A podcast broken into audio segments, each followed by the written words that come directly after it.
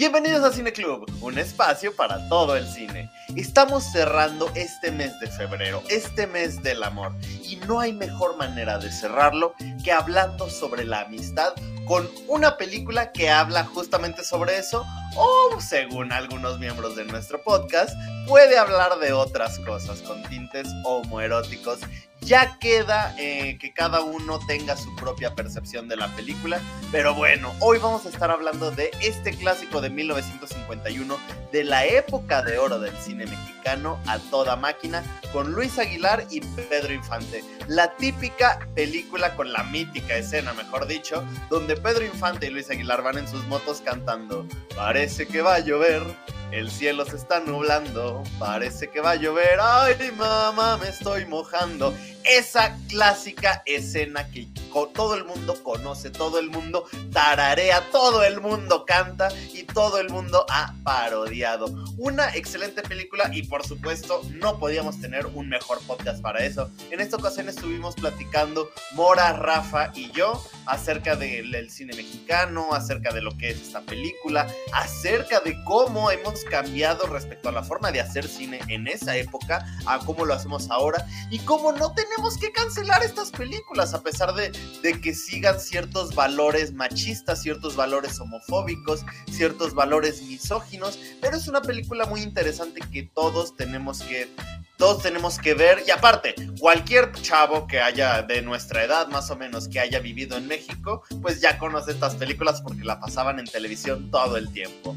Si quieren formar parte de nuestro podcast, ya saben, mándenos un mensaje y se pueden unir a nuestro podcast de forma totalmente gratis. Aceptamos a todo el mundo que tenga intención de ver películas. Den like, comenten, denos su opinión sobre qué representa esta película para ustedes. Así que, pues, no tengo nada más que decir. Los dejo con el podcast número 53, donde hablamos sobre A Toda Máquina.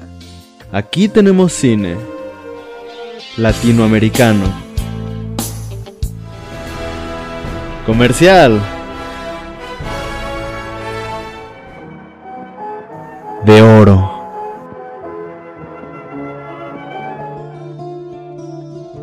De autor. Documental. De culto. Experimental. Cine Club, un espacio para todo el cine. Como ícono de la época de oro del cine mexicano, A Toda Máquina de 1951 ilustra los valores ideales de amistad, masculinidad y al mismo tiempo orden y progreso de la sociedad mexicana capitalista post-revolucionaria. Luis Macías, interpretado por Luis Aguilar, conoce a un, un vagabundo maldito, Pedro Chávez, encarnado por Pedro Infante Aquí es este, quizás se ve, es confuso, pero Luis Aguilar y Pedro Infante son los actores, solo que sus personajes también son Luis y Pedro, lo cual es muy común en estas películas. Con la intención de hacerse del afecto de un amigo, Luis recibe a Pedro en su casa a cambio de trabajo doméstico. Gracias a su gran carisma surge rápidamente una íntima amistad entre ellos. Pronto los dos amigos y rivales consiguen un puesto en la policía de tránsito y juntos se enfrentan a una serie de cómicas aventuras en torno al amor, la amistad y el deber. La cuestión es si esta amistad será capaz de sobrevivir a las dificultades del pasado que persigue a los protagonistas. Ante la profunda disparidad social y gran diversidad cultural de México, Luis y Pedro homologan al protohombre ideal mexicano desde orígenes distintos, el heredero educado y acomodado por un lado y la víctima del sistema económico y estatal por otro. Indistintamente, ambos son hombres fuertes, decididos, carismáticos, habilidosos y honrados, pero también empapados de un pensamiento machista y misógino, al igual que lo está el discurso de la propia película. Como héroes del pensamiento mexicano de su tiempo, estos personajes legitiman las instituciones estatales que surgieron tras la Revolución Mexicana. En este caso, se trata del Escuadrón de Acróbatas Motorizados de la Policía de Tránsito, fundada en 1921. Es interesante y divertida una lectura homoerótica de la película, siendo que Luis y Pedro comparten la plenitud de su intimidad desde sus baños diarios, en los cuales el director hace énfasis, hasta la cama, la comida y el quehacer hogareño.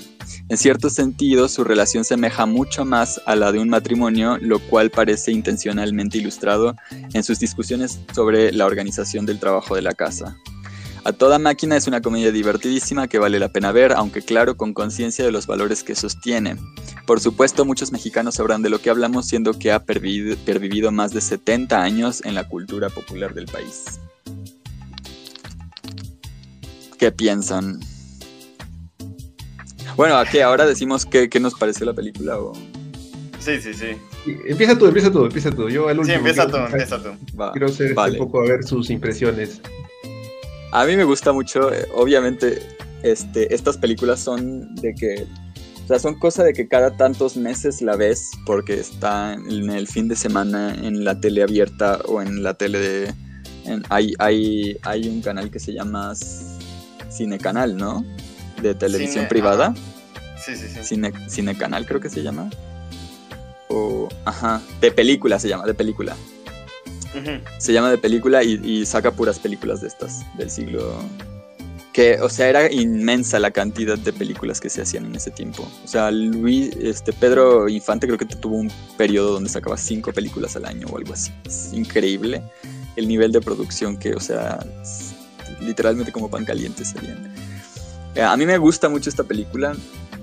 Se me hace muy se me hace muy chida la química que hay entre, entre ellos dos como actores, aunque he escuchado que no se llevaban tan bien en la vida real, que sobre todo Luis Aguilar era un poco despectivo, que en la realidad es verdad que Luis Aguilar era una persona mucho más acomodada y de una familia pues más reconocida, era cantante de ópera, y eh, Pedro Infante pues que yo sepa creo que no es un poco la historia parecida, una historia creo que es un poco parecida a la de Sylvester Stallone. Ah, pero a mí me parecen, o sea, unos actores como súper carismáticos, encantadores. Los guiones son una pasada de graciosos, de divertidos, de elocuentes. y no sé, yo creo que se disfrutan mucho, mucho estas películas siempre. Tal vez también es un poco una cosa de nostalgia, recuerdos, pero y es verdad, o sea, estas películas, salvo la de los olvidados, que están, es también de esa época y es un poco, bueno, a ver, es española y es de un exiliado de la revolución, eh, de la guerra civil española, entonces, obviamente es mucho más crítica la película de, de Buñuel. Pero estas películas, todas, todas, todas, todas, todas son tal como Hollywood era, es ahora y seguramente era pura propaganda cultural y, nacionalista y, de, de, de, eso, legitimación de las instituciones gubernamentales. Eso, o sea, pero cañón, todas, todas, todas. De, de narrativas sobre la revolución mexicana, de, de de, hay muchos de estos que son como legitimación, legitiman instituciones que estaban surgiendo en ese tiempo. Eh, Paloma tiene su, la, tesis de Paloma es sobre el charro como una figura que se diseñó en este tiempo. A través de las películas, ella lo hace, ella lo estudia a través de la música popular, pero, pero también en las películas, o sea, el diseño, eran, eran, eran eso, prototipos diseñados y que venían a venderse en las películas y con las canciones, que pues esto se ejemplifica también que estos cantan música popular mexicana, canciones que hasta el día de hoy siguen siendo como muy, muy comunes, muy populares. O sea, no sé cómo lo hicieron. La gente del, o sea, México en el, en el siglo, en el siglo XX es un, un un faro de luz e ilustración y sabiduría, estudios, academia. O sea, la gente, bueno, supongo que en muchas partes del mundo, pero no hay nada como el siglo XX en México. Es increíble el, el la, el nivel de las industrias en muchos ámbitos, de los científicos, de los investigadores, de los académicos, bueno, la literatura del siglo XX latinoamericana, no mexicana, sino latinoamericana es un, o sea, es, tope del mundo en la historia del mundo. O sea, el siglo XX, latinoamericano es una cosa muy, muy interesante, muy interesante, llena de... O sea, es que esto, yo creo que Hollywood actualmente no tiene el nivel ni de, ya no digamos de arte, de propaganda que tienen estas películas. Es, a mí me parecen increíbles. O sea, no me gusta, no me gusta que, que sea pro policía, pero, pero están muy bien hechas.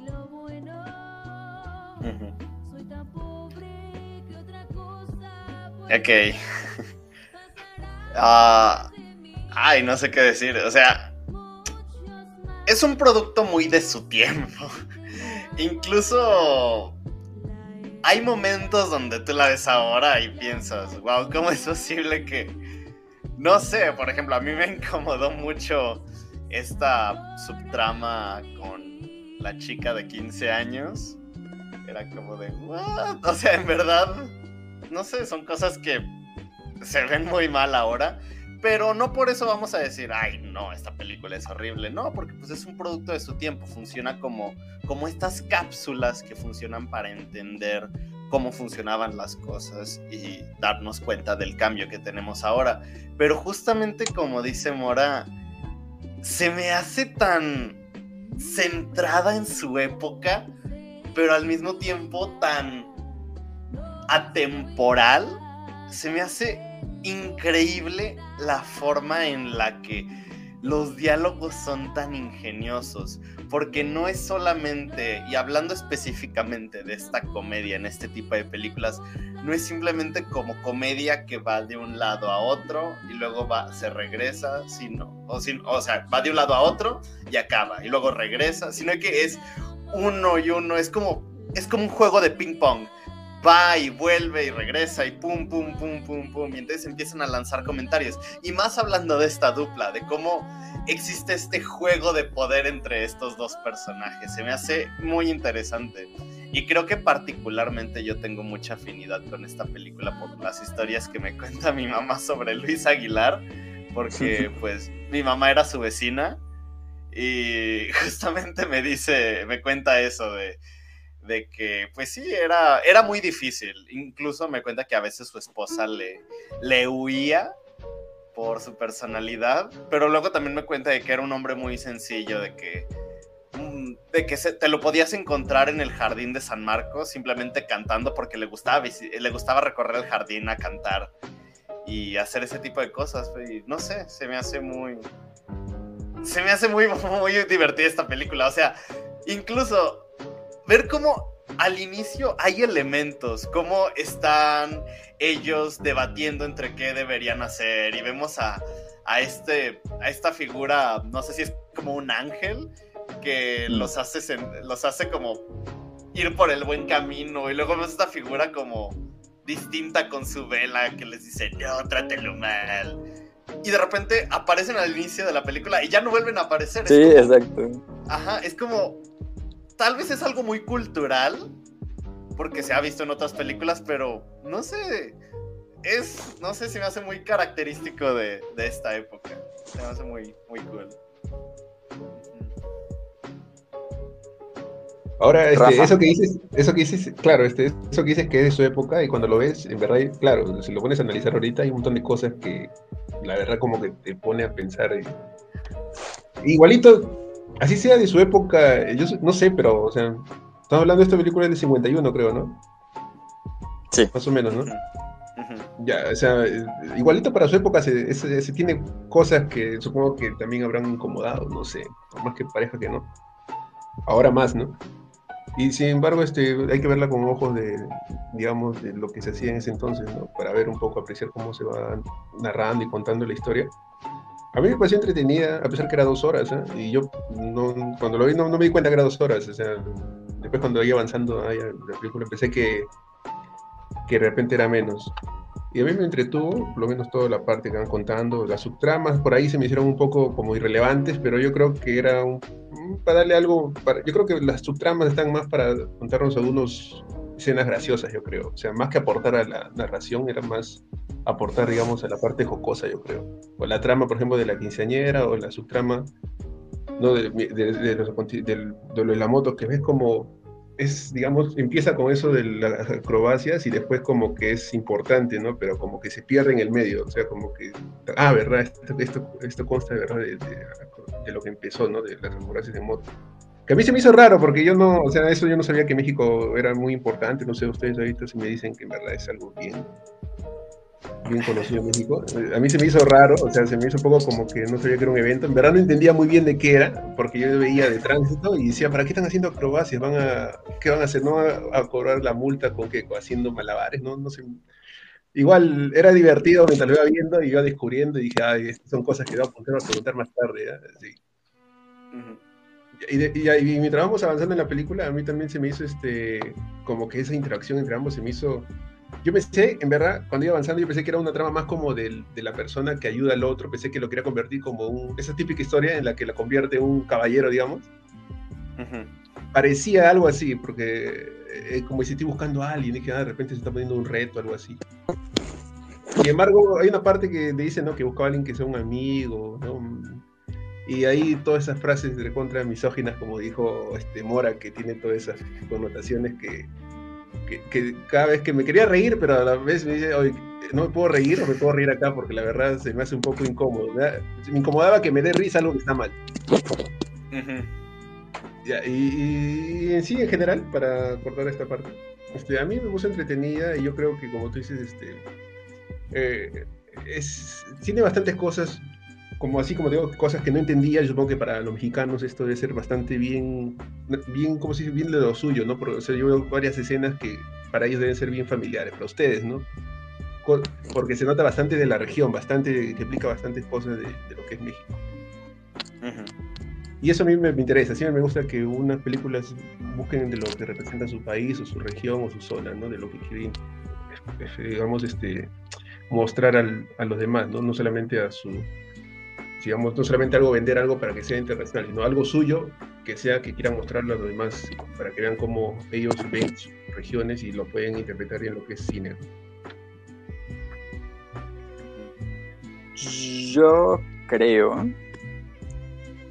que respecto a lo que ha dicho Rafa, es que ha dicho muchas cosas muy importantes, pero primero, o sea, creo que ante, sobre todo lo que vamos a hablar, creo que debería haber dos principios que considerar en todo lo que vamos a decir. Número uno, que eh, como dijo Rafa, ubicamos perfectamente, o sea, creo que Alan y yo ubicamos perfectamente todo lo de la película porque son, o sea, de nuevo, son películas que vemos todos los años desde que nacimos. O sea, desde que nacimos estas películas están todo el tiempo, todo el tiempo y no paran. O sea, no son menos populares ahora. Bueno, yo siento, pero o a lo mejor sí. Pero eh, definitivamente si, si alguien quiere ver una perspectiva objetiva eh, en términos cinematográficos, yo creo que tiene que considerar más a Rafa que a nosotros, porque nosotros nos la sabemos para arriba y para abajo y yo creo que entendemos por qué se hace cada cosa eh, de lo que se hace en la película. ¿Hacemos una especie de análisis cronológico para ver cómo avanza la película? O... Va, pero antes, otra cosa es que, de nuevo, como dije, no es broma. Estas películas eh, se hacían muy sesudamente, o sea, muy planificadas. Eh, y todo lo que se hacía en el siglo XX era muy así en México, porque esto, o sea, hay dos ciudades que en ese tiempo yo creo habrían podido parecerse a lo que vemos en la película. La Ciudad de México y Guadalajara no creo que nada más en todo México se pudiera parecer a esa situación. Ah, y menos con, con, policía motorizada y que hiciera trucos, no. Entonces, es, esto, es, esta película y muchas de estas películas no son que reflejan la realidad, sino que quieren homologar una, de, de nuevo una cultura muy diversa, con muchas geografías muy distintas y, este, y muchas personas y casi que naciones distintas dentro de un mismo estado. Entonces, si, si quieren, revisamos este cronológicamente de la película, ¿no?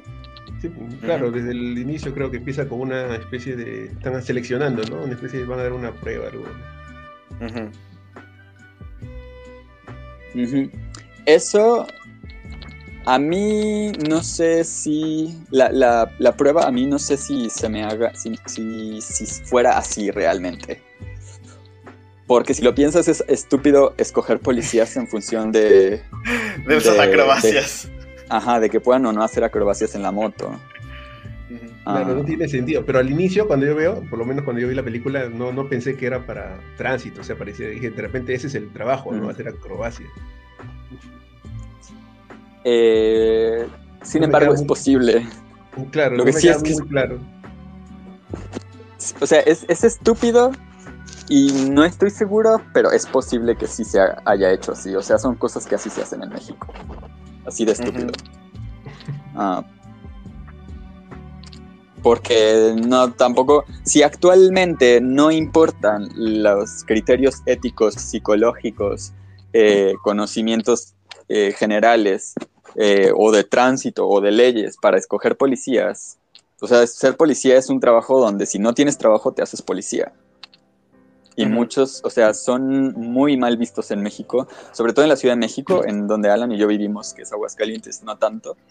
De hecho, en, Aguascalientes son bien vistos, pero en la Ciudad de México es fatal, o sea, es cuídate de los policías. O sea, cuídate, si ves, si ves a un policía, sabes que en él no debes confiar en México. O sea, de una persona... ¿Te refieres, este, ¿te refieres ese, es algo a nivel, creo, muy, muy de nosotros? O sea, a nivel latinoamericano yo creo que es un buen consejo. Sí, sí. Ah, pero sí, o sea, y este... Y en parte es por eso, porque pues, escogen No hay muchos criterios de selección. Ah, pero es otra, es otra cosa. Creo que es, es, un, es un escuadrón, como digamos, una. como si fuera un club de acróbatas dentro de la policía. Porque sí existió. Sí, sí, pues incluso aquí en el póster dice, y el escuadrón acrobático de tránsito del DF. ¿Pero eso existe ahora todavía o ya no? Sí, de hecho estaba viendo noticias. ¿Todavía existe? Sí. A ver, quería hacer un paralelo con eso, por ejemplo, no sé si ustedes, pero acá cuando hay, por ejemplo, hay, siendo la policía con animales o perros entrenados, por ejemplo, ¿no? Y cuando hay, por ejemplo, acá había desfiles militares, decían que los perros hagan una especie de acrobacias con los policías, ¿no? O sea, me hizo correr un poco a eso, como que no es su función, obviamente, pero los tienen entrenados y, y, cuando hay una especie de evento los aprovechan y hacen sus acrobacias, digo. Algo así me hizo, por lo menos. No sé si allá hay eso. Exacto. ¿Sí hacen acrobacias? O sea, sé que desfilan con los perros, pero. No, sí, o sea, ponían aros así y faltaban. Y hace tiempo, como ya no hay desfiles, ya no, ya no pasa mucho, ya, pero antes no me acuerdo que, que sí había esas cosas y aprovechar. Y, eso me hizo acordar, como diciendo, ah, mira, verdad, puede ser, ¿no? Que en verdad sean acrobacias, o sea, pero yo no creo que al perro, o sea, y al que le destruye, lo importante sea eso, ¿no? Lo importante es que sirva para la policía que tener animales en la policía también, o ya es otro debate, ya, pero de ahí hablamos todo, cuando hay otra película sobre eso. ya buscaremos una. y luego que se van y, Pedro, todo cochambroso, lo sigue a su casa. Y ya se, se enoja este vato y le dice que por qué lo sigue, ¿no? Ah, y ahí es donde... Me pareció raro, lo seguía, lo seguía así, y después como, después cuando se detiene dije, a salir de largo porque no lo veía, no, igualito le siguió, le siguió y dije, ah, ya acá de repente viene la, interacción, o por lo menos la parte que da pie a lo que va a ser la película.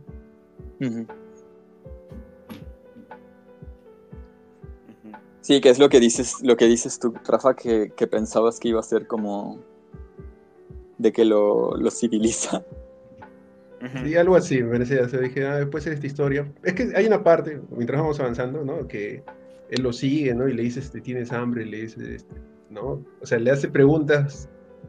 Y después cuando viene la escena del perro y, lo patea, dice, y lo patea el perro, y después se justifica diciendo de que tiene una maldición o que trae la mala suerte, ¿no? Dije, ah, de repente dije, ah, va a ser la película un poco más surrealista o más fantasiosa. Dije. Eso es algo un poco para aportar a la película que termina siendo hasta un poco determinante al final, ¿no? Pero, pero no pareciera ahí cuando lo... Ajá. Es que te digo, esas no, ya nos las sabemos de memoria, entonces yo cuando lo vi dije, ah, ya... De hecho, ya hace varios años que me había dado cuenta, yo creo que de pequeño, ¿no? Pero sí, ya hace varios años me di cuenta que, ah, todo el tiempo te están diciendo como, ah, es que este vato es una mal tiene una maldición con la gente. Pero... Pero sí, o sea, es que la he visto tantas veces. Nunca habría pensado que se ve raro que ahí se muera un perro.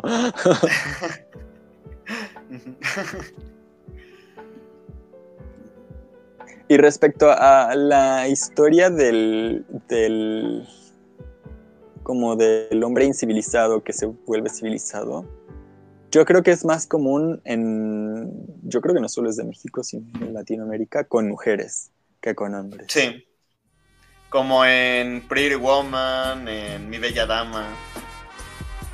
¿Y esta, esta telenovela, telenovela con Talía, cómo se llama? Ah, Marimar. Costeñita soy. Ajá. Es muy... Ah, qué buena y, novela. Y creo que tiene que ver con. Digo, de nuevo.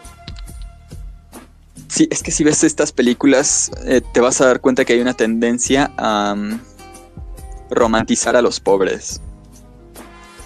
En el sentido de que normalmente, o sea, estas películas están absolutamente dirigidas, obviamente, al público más masivo, que es la clase media, baja. Ajá. Y este. y... al rico como que, oye, el rico es buena gente también, así, algo así. Ajá. Pero. Pero el es que como quien enseña algo al rico. Algo así. Pero más que eso, o sea, a ver, es que esta película. Yo por eso a mí me, llamó la atención eso y por eso incluso lo, lo, puse en la reseña. Mm, yo creo que son dos hombres como tal cual, protohombres. Ellos ya están hechos, no tienen nada que aprender. Más que quizás de la amistad, ¿no? Pero sobre su carácter, sus deberes, su masculinidad está forjada, ¿no? No tienen que cambiar nada de sus personalidades, sino simplemente conocerse, encontrarse. Ah pero ambos están en el mismo nivel de honor, de, cumplimiento del deber, de, respeto, eh, digamos, de dignidad en sus maneras, en su actuar y de respeto a, los demás. Ah, que obviamente con las mujeres es casi nulo, pero entre ellos son cordiales es como, hey, hey, hey, a ver, no me faltes al respeto. Bueno, de acuerdo, no te falto al respeto. ¿Sabes? Y todo el tiempo están como en ese límite de, me caes mal, pero somos cordiales, somos caballeros. Y, y lo que pasa aquí yo creo es mucho que... Bueno, y, en muchas películas, aunque los ricos siempre son vistos como malos, como los, los papás de la niña de 15 años, que lo quieren echar simplemente porque estuvo en la cárcel. Y que ahí obviamente sí la gente se ve, se siente como de hijos de puta, ¿no? Así son, claro. Sí, como el, el enemigo del rico. Pero las películas siempre sostienen que hay ricos de, buena, de buen carácter.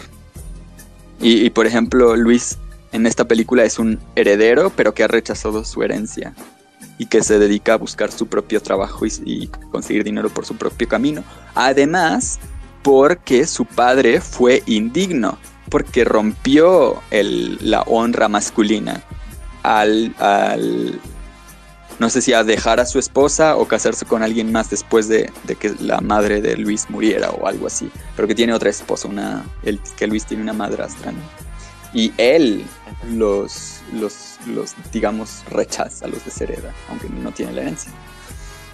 Pero en ese sentido es un rico, una persona acomodada, pero de buen carácter, ¿no?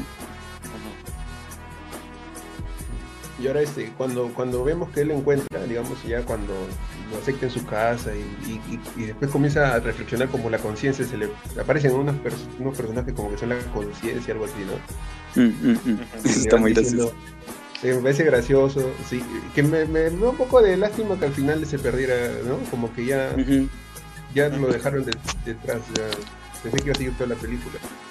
Pero este, me hizo gracioso y cómo iban reflexionando cada uno. Y, es verdad, es algo así como que a veces este, cuando uno de repente no hace cosas que después a, los minutos no te arrepientes, uy, no había hecho esto, y te lo ponieron de manera gráfica. Me parece divertido. Sí, sí. Que las, la edición ahí está súper buena porque cortan, se escucha la vela que se apaga, pero no se ve. Nada más como que van a soplar, se escucha que se apaga y este y, se desaparece. Eso me gustó mucho, se me hizo como, ¡guau, qué buen corte! O sea, que Es casi como una, como una cosa de animación eso, entonces es muy, muy chida. Por cierto, eh, él, lo tiene, él lo, invita a todo y no le dice nada todavía, no, no, no, no, no le dice que siquiera si se va a quedar a vivir, o sea, le estaba dando ropa nomás y, y después como que aprovecha y no sé si su idea era en verdad que le limpie toda la casa o se le ocurrió ahí después cuando se molestó. Pero... Y después le dije, ah, creo que le sale más barato darle una comida si le va a limpiar todo eso. Baratazo le salió. y luego le salió barato a los dos porque ni uno de los dos ni siquiera metió mano ahí. Y claro, pusieron a las mujeres, obviamente, que van a limpiar la casa, otra como... ya, muy del 50 60 ya, obviamente. Sí, sí, sí, está... Sí, esas cosas yo si las veo con mi hermana sí me da así como... y después te enteras que tiene 15 años y que está enamorada. Sí. Bueno, ella puede, ella está pero después que el otro un poco como... Bueno.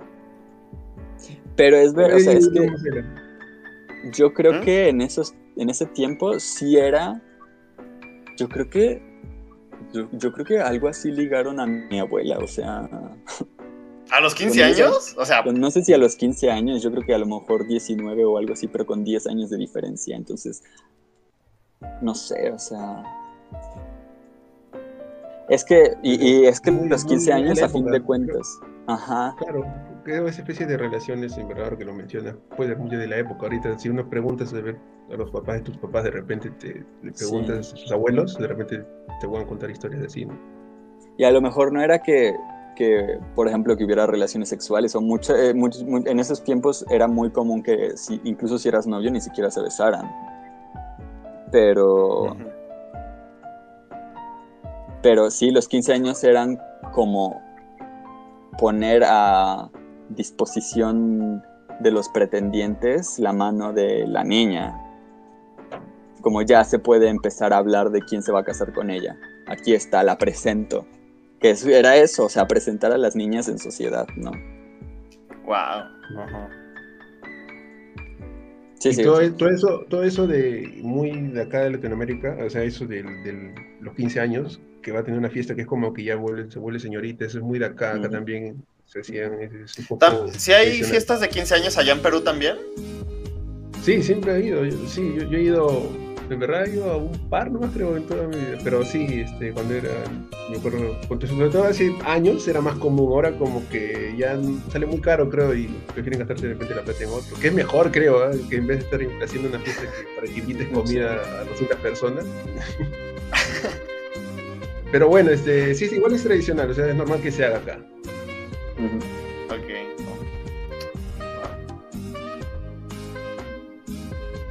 Sí, pues, ahora. ¿Qué? Pues, sí, sí, con la cronología. Después de la fiesta, la fiesta, estábamos en la fiesta. Ah, pues en la fiesta que lo investigan, ¿no? Parece que tipo, el tipo es de la CIA o tiene internet o algo, porque es como en 10 minutos ya sabe que lo metieron a la cárcel y además es de noche, o sea, ya sabe que lo metieron a la cárcel, ya sabe todo, es como, what the fuck? Y por un asesinato de una mujer, o sea, específicamente. Sí, sí. Ah, y verdad, ¿no? te ponen a pensar, ¿no? Y, cuando le dices, este, y no sabes por qué estoy libre, le dice, no, no importa, porque estés preso. ¿eh? Que en verdad así, así, es normal que así traten a las personas. Sí, eso sí. eso de repente no es muy, eh, es muy actual también. Sí, sí. Pero cuando él entra se comienza a comer todo y, fue eso porque estaba ahí sirviéndole todo caído y una señora le dice, no, este es un dragón, le dice creo, ¿no? Sí, sí, sí, sí. Yo pensé que, esa escena iba a ir, no, disculpa, yo pensé que esa escena iba a ir un poco más porque él iba a ser el problema, un poco iba a ser, ah, de repente lo va a dejar mal y algo así. Pero sin embargo, no, me pareció genial que sea como que el otro se emborracha y que el otro lo cuide. O sea, que... a mí me encanta el, el Luis borracho. Mm, sí. El Luis Borracho que va y, y le dice, lo reto a un duelo. ¿Me está retando un duelo? ¿Un duelo a qué? A palazos, a pedradas, a pistolazos, lo que sea. El punto es matarnos. y que al final el tipo le diga, pues si quiere que nos matamos a duelo, bueno, nada más le digo que yo soy maestro de kung fu, de kickboxing, de, box, de... esgrima. Sí, usted sabrá. Y luego el vato, me caes muy bien, casi hasta quiero dejártela. Lo cual ahí, ahí, me pareció algo raro, ¿viste? Este, él un poco como que estaba, él, el, digamos, el amante o supuesto pretendiente de su, novia, este, como que no se quiere pelear, ¿no? Tampoco, él tampoco como que dice, no está bien, si tú la quieres, este, normal, yo me alejo, ¿no? Y la, y la, la chica este, se siente un poco como ofendida, ¿no? Porque no lo, no lo defiende pero más que no defenderla, creo que él como que no, no prefiere evitar el problema, ¿no? O sea, como que no, con él no es. a mí se me, hace, se me hace gravísimo porque ahora nos vamos a adelantar, pero, pero luego, o sea, bueno, ya desde ahí pactan como, quédatela tú, no, quédatela tú, es como, qué vergas, o sea, porque se va a quedar con quien ustedes dos de acuerden, o sea. Ajá. Se me hace gravísimo eso. Ella no puede decidir, ellos deciden. Se me hace, se me hace es, es, no es tan evidente, pero se me hace una de las cosas más graves de la misoginia de, de, de, esa, de esa película. Y después también vamos a llegar a la parte cuando quiere que le pida perdón y todas las condiciones que le pone, que pareció realmente a su sí, Se me hizo. Pero yo creo que eso desde pequeño yo sí tenía cringe de eso, era como, ¿qué está pasando aquí? O sea. Pero desde pequeño se me hacía. Yo, estaba esperando un momento que le diga no, no, o sea, como diciendo ya llegó hasta el límite, dijo no, ya no. y aceptaba todo y. Quiero hacer una pequeña pausa en este podcast, un pequeño intermedio, porque Sara, que es nuestra compañera, no nos pudo acompañar, pero nos mandó su opinión de la película. Así que, pues bueno, aquí les voy a dejar este audio con la opinión de Sara, porque la verdad está súper interesante su punto de vista. Pues mira, esta película la escogí eh, porque aparte de que es una de las, de las favoritas de, de mis abuelitos y de unas tías que tengo por ahí, Em, también es muy em, icónica en el, con respecto al desarrollo urbano del México de los 50. Esta película tiene como, escenario la Ciudad de México de los 50 que está siendo eh, modernizada eh, y haciendo, convirtiéndose en una metrópoli como tal. Em, todas las dinámicas sociales que hay en la ciudad, este, que,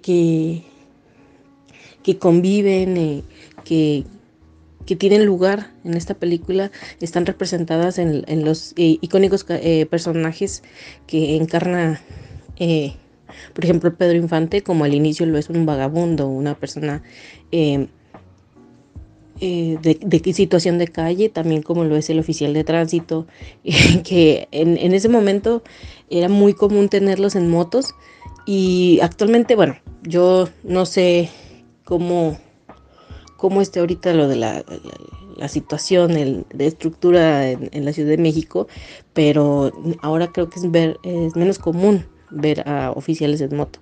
Eh, de, igual también es muy, es un icono tan, tan importante el, el, el de la policía que ha ha permeado a lo, largo de las generaciones y por ejemplo una parodia de, esta, de esta dupla es la que tiene este Adrián Uribe con este Miguel Miguel Charro, se me olvidó su nombre, su apellido, pero eh, que es de la hora pico, que eran este los policías estos corruptos que pusieron de hecho de moda lo de pónganse la del Puebla y ser este eh, una dupla dispareja pues es una representación, una parodia de esta película.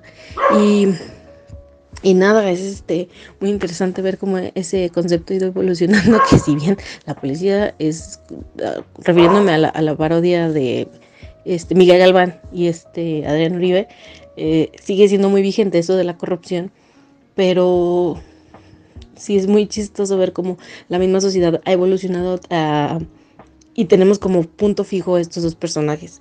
Entonces, no sé, se me hace muy interesante, muy padre también.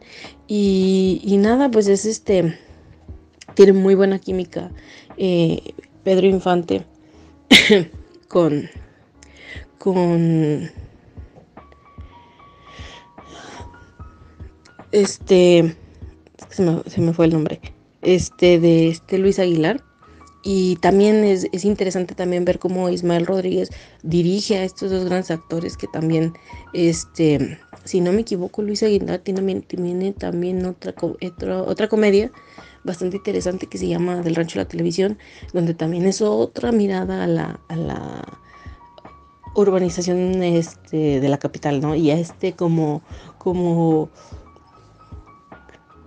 como ese concepto del, sueño americano que tienen ahora todos este, eh, las, personas que, ansían eh, el alcanzar la, fama, el éxito, eh, la estabilidad económica o algo así, que iban y, se movían a Estados Unidos, pues también pasaba aquí en México que muchos de los pueblos, de las ciudades que no estaban tan metropolizadas, pues buscaban aquí en la Ciudad de México toda esa ese empuje y esa esperanza.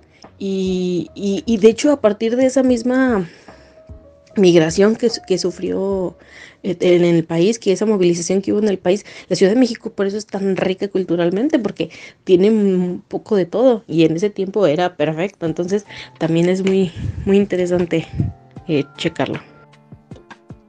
Que además es, o sea, es el vato diciéndole como si te preocupa, o sea, si te importa más tu honor que, que yo, pues nada. Pero eres tú, ese es, el, es él el que está así como obsesionado con que lo dignifiquen. Ajá. Es como, tú. Ah, eso sí es verdad. Qué, qué, o sea, qué, qué horror. Pero ahí justamente el personaje de Pedro Infante entra bien, ¿no? Porque mira, están en la fiesta y después de la fiesta él se lo lleva y, está borracho y le dice, ya vamos a llevarte, ¿ves? Dije que no, no te emborracharas, le dice. Sí, sí, sí. Él está recontra, borracho. Y al que están echando es a Pedro Infante. Ajá, y se lo lleva y después amanece en el suelo y, y le dice, este, no, tú me pegaste, le dice, no, no, sí, tú me dices, no, no, era para que te duermas, no, pero tú te caíste varias veces.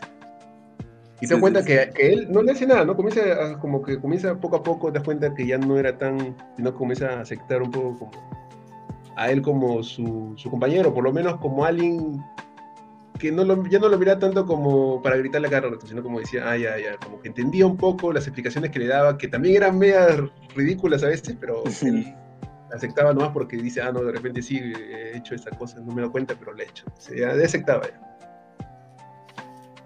Ay, o en la fiesta cuando, ah, cuando descubren que, la chica fue la que limpió toda la casa. Se me hace tan. Ah, sí. Ah. Tan. Por un lado se me hace bien culero que la ignoren así como, ah, bueno, pues ella lo limpió. Ah, bueno. Ella lo limpió, ajá. Y por otro se me hace tan de hombre Pedro Infante diciendo, a ver, a ver, yo dije que, que había quedado bien limpio, más no que yo lo había hecho.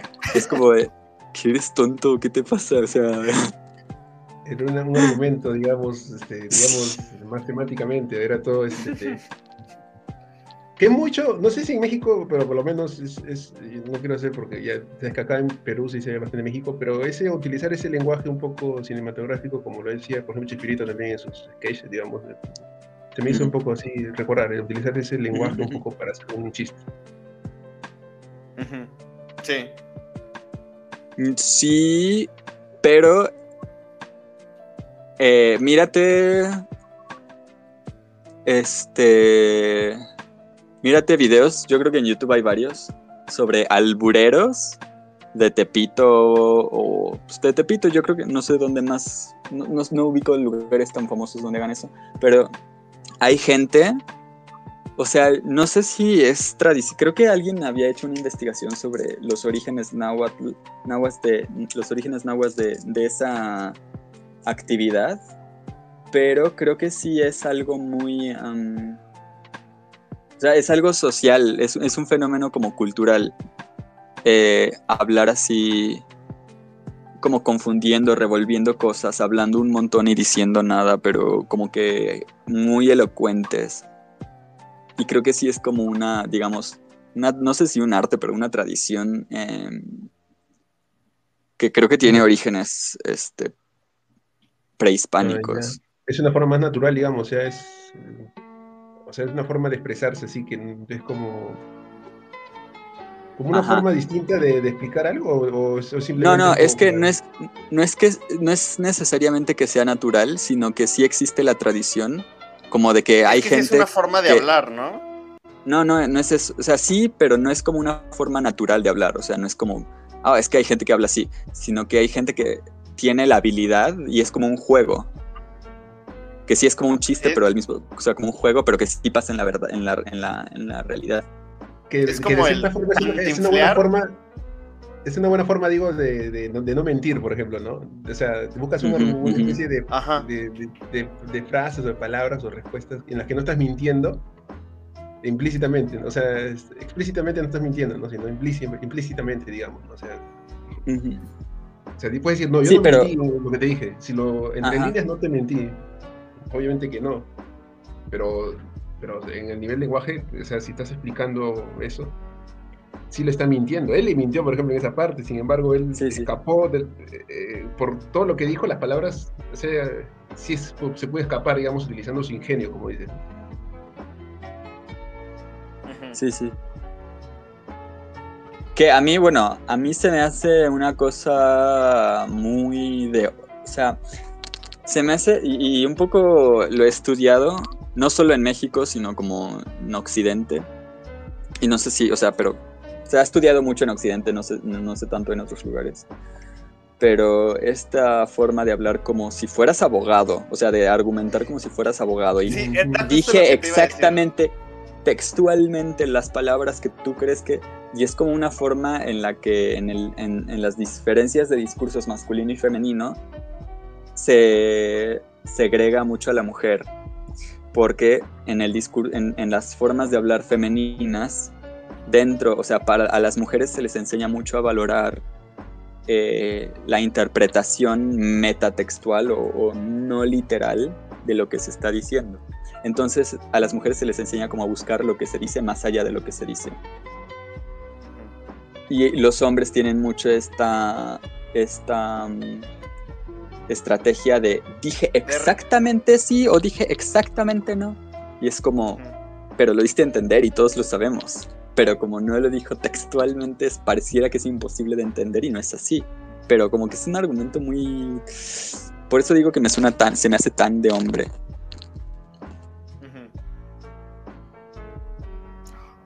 Y es justamente, oh, tu tesis. Muy bien. Sí, eso, eso sí es de mi tesis para que veas de cómo los hombres siempre están reafirmando sus posturas.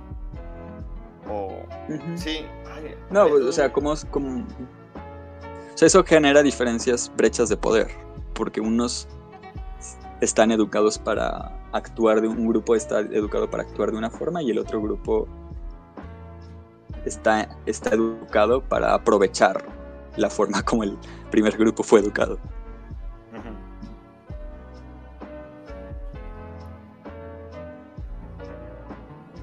Luego que sigan.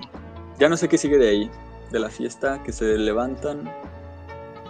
Y no sé si se pelean por algo antes, ¿no? Porque, porque lo tiene que echar de la casa. No, es ya cuando van a las pruebas y Pedro Infante ya se va para ser policía. Lo bota, ¿no? le regala un terro, todo lo bota y se va a las pruebas, pero. Ajá. Sí, se van a las pruebas, nada más no me acuerdo por qué se pelearon. Pero bueno, por, cualquier tontería se habrán peleado. ajá, seguramente. y, este, sí, lo de las pruebas. Y ahí empieza este duelo de poder de ver quién, quién es mejor. empieza la rivalidad. ¿Quién es más hombre? ¿Quién es más hombre? ¿Quién hace mejores acrobacias? Y otra vez hace, ahora se la devuelve Luis Aguilar, que le dice, le dije que podría hacer lo mismo que usted, más no que sé hacerlo. Es como, ¿de qué, rayos está diciendo? que todas las acrobacias son de ellos, ¿no? O sea, en verdad las hacen ellos. Por lo menos. Creo que sí. O sea, no sé, por lo menos lo que vi, no es que la hayamos visto en 4K, ¿no? Como para decir, ya. Este, ya, sí, está bastante mala la calidad. Pero yo supongo que por lo que vi pareciera que fue Pedro Infante quien hizo todas esas escenas, por lo menos. Creo que sí. No sé, pero bueno, se puede investigar a lo mejor. Pero se me hace que sí.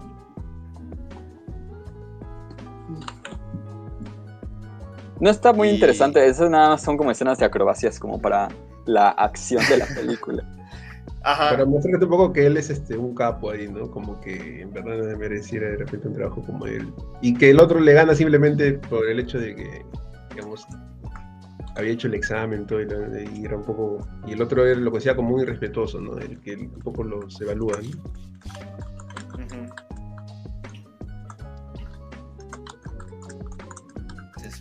Y después de eso ya es cuando empiezan a patrullar, ¿no? Primero lo ponen de barrendero. Y también ah, el, el, que se hace amigo de Pedro Infante y le dice, no te preocupes, en cuanto se pueda te haces policía. se accidenta. Y lo abraza, claro. Y vemos el segundo, digamos. Ajá. Ya. De hecho, es mala suerte que le ocurre a su amigo. ¿Y qué más? Pues nada, ya creo que sí, directamente luego son pasan los meses o algo así, ya son Ya son policías, son parejas. Y sale la mítica escena donde van en motos. Que pues ahí a pesar de que sí utilizan como esta retroproyección, sí son ellos los que también van en moto cantando y bailando. Oye, no, creo que sí tuvieron que enseñarles a hacer las acrobacias. Sí, sí las hicieron ellos. Pero sí las hicieron, o sea, les enseñaron, pero sí las hicieron. Sí, sí, sí.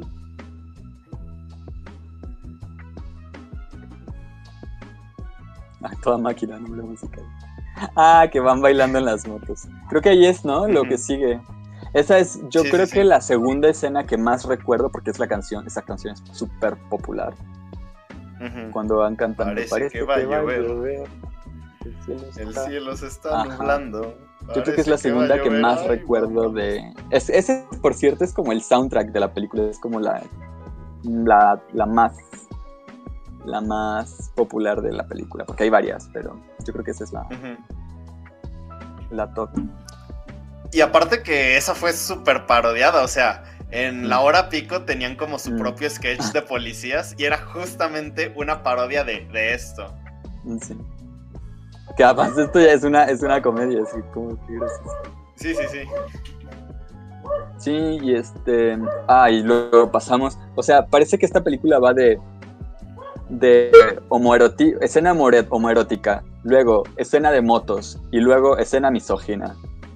Homoerótica, motos, misógina. una y otra vez, una y otra vez, una y otra vez. Porque ahora ayudan a una norteamericana con su coche y como también siempre todo el tiempo en todo lo que hacen se están tratando de engañar, Pedro Infante logra que hace que, Luis arregle la, el coche mientras él pues a ver, cuidado con lo que voy a decir. Mientras él se lleva a la, a la extranjera a una montaña para tocarla y tratar de besarla.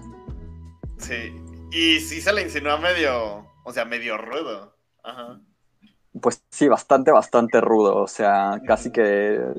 O sea, le está manoseando y le está besando. Y nótese que. También por lo que después explica este Luis, lo que, como el, el, el, como la narrativa que trata de armar. Estas escenas se limitan, obviamente por su contexto, a los besitos, pero tienen una. ¿Cómo se llama? Una. ¿Una carga? No, o sea, como entre. Cuando es entre líneas, como una. Un ah. metamensaje. Es algo así como un metamensaje. Bueno, tienen un, mensaje implícito de, de, sexo. Sí. Ah. y claro, o sea, digo, por un lado, no, no, digo, no, no hay que, o sea, no me parece inverosímil a la extranjera que viaja a otro país como en plan también medio cachondo. Pero recordemos que son policías en servicio. y que son los héroes. O sea que esto es lo que se esperaba de los hombres. O sea, nada de lo que hace ninguno de estos dos personajes eh, se suponía que se viera mal. Obviamente no dudo que hubiera gente que dijera eso está mal. Pero, o sea, la película, el discurso de la película y del, del Estado mexicano era esto, está bien, esto es un buen hombre, este es el tipo de hombres que queremos. Cada cosa que hacían, cada cosa que hacían era eh, en ese sentido. Estar borrachos, pelearse con, este, con, el, con el novio de la, de la morra, este, pelearse entre ellos, arriesgar sus vidas, arriesgar las vidas de otros. Todo era este prototípico, lo que se esperaba.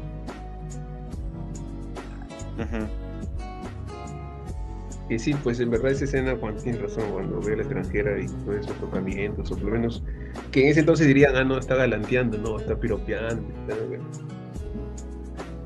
que ahora sí, este, desde que le ves la escena y, y, supuestamente la extranjera como no te la ponen, como que, ah, no, este, bien te la ponen bien, este, como se dice, bien coqueta, te la ponen hasta cierto punto, ¿no? Como para justificar un poco el hecho de que él sea así alguien que esté ahí, este, como queriendo, queriendo un poco este, intimar. Siendo policías, como dices, que es un poco lo que debería frenarlos, ¿no? O sea, si son policías, están como un poco a cuidar a alguien que ni siquiera puede, habla bien el idioma. Ajá. Y ahora después de eso pasa un poco, ¿no? Donde vamos, este, creo que regresa al día siguiente, ¿no? Y da intención de que había tenido una especie de... No, había pasado la noche juntos, ¿no? después vemos que se desmiente, ¿no? Ajá, sí, sí, sí. Sí, sí. Y después ahí, este, creo que este, llega y creo que alguien le entrega un periódico, creo que alguien toca la puerta y después, ahí es cuando llega el, digamos, el rival de su esposa, ¿no? De su amante, digamos, ¿no? De su esposa, o su pretendiente ahora de su ex en ese entonces. Y ahí es lo raro, ¿no? Que se pone un poco a decirle, este, yo he venido a ayudarte, ¿no? Exacto. El otro ni siquiera lo conoce, eh, o sea, supongo que eh, lo conoce él cinco minutos, sin embargo ya eh, prefiere amistad con él que con la persona a quien él por lo menos daba la sensación de que quería, ¿no? Por lo menos quería tener una relación, ¿no? Me hizo un poco raro, o sea, parece como que ah, la relación como son de hombres es más, es más importante y con la mujer no importa, porque total, es un hombre, el otro es entre hombres hay que ayudarnos, algo así. Es como que es como que estos dos tipos tienen un aura de uber umbría, así de los lo ven los ven las mujeres y es como que ¡buah! super macho, me vengo. Y lo ven los hombres y es como, ¡buah! Super macho, me vengo también. Y es como, a, ver, es super, a mí me parece súper homoerótico, es como, que ni entre los hombres se aguantan de adorar tanto sombría. Es como. es como súper. Es, es, es, que es curioso. Pero en realidad es algo que pasa, yo creo. Ah, que la masculinidad. Esta masculinidad, no sé si es en toda Latinoamérica, pero en México sí, creo que se hacen memes y chistes de esto, de cuando tu amigo borracho te pone a decirte que te ama, que eres lo mejor de tu vida. cuando, cuando se empieza a poner guapo el compadre. sí, hay muchos memes de eso. Y este. Y, es este. Yo sí siento que es algo que pasa mucho. Que, y, y, también es un poco una cosa medio griega, así de. Pues que los hombres son tan perfectos, tan masculinos, tan machotes que. Y son ellos mismos como emocionándose por su masculinidad y hombría y heroísmo y estoicismo que se aman tanto así, son tan egocéntricos que solo se pueden amar a ellos y solo se puede, o sea, y solo pueden amar a quien más se parece a ellos, que necesariamente es otro hombre, porque ellos su existencia, su esencia gira en torno a la masculinidad y como, Y yo creo que esta película desborda de eso y la siguiente también, que se hacen un rap, la, la, secuela donde se hacen un rap ahí mirándose a los ojos con sus guitarras bien envainadas. Es como tan, tan, no sé, yo siento que las estas películas y se me hace tan este, no sé si, o sea, no sé si a una persona homosexual realmente le parecería erótico, pero sí siento que hay un erotismo entre ellos dos, no sé si debería decir homoerotismo o... Ahora, justo, justo ahora que dices, iba a preguntar eso, por ahí estaba leyendo algunas cosas y comentarios, y un poco, por ahí de gente que le pone la primera película LGTB o la primera película, o sea, me da un poco de hay que pensar si en verdad es cosa de broma o en verdad en México es como lo consideran así, como que es una película así que no te lo dice explícitamente, pero como que hay una especie de interés entre ambos, ¿no? Una especie de química así más, más que amistad, sino como una especie de homosexualidad.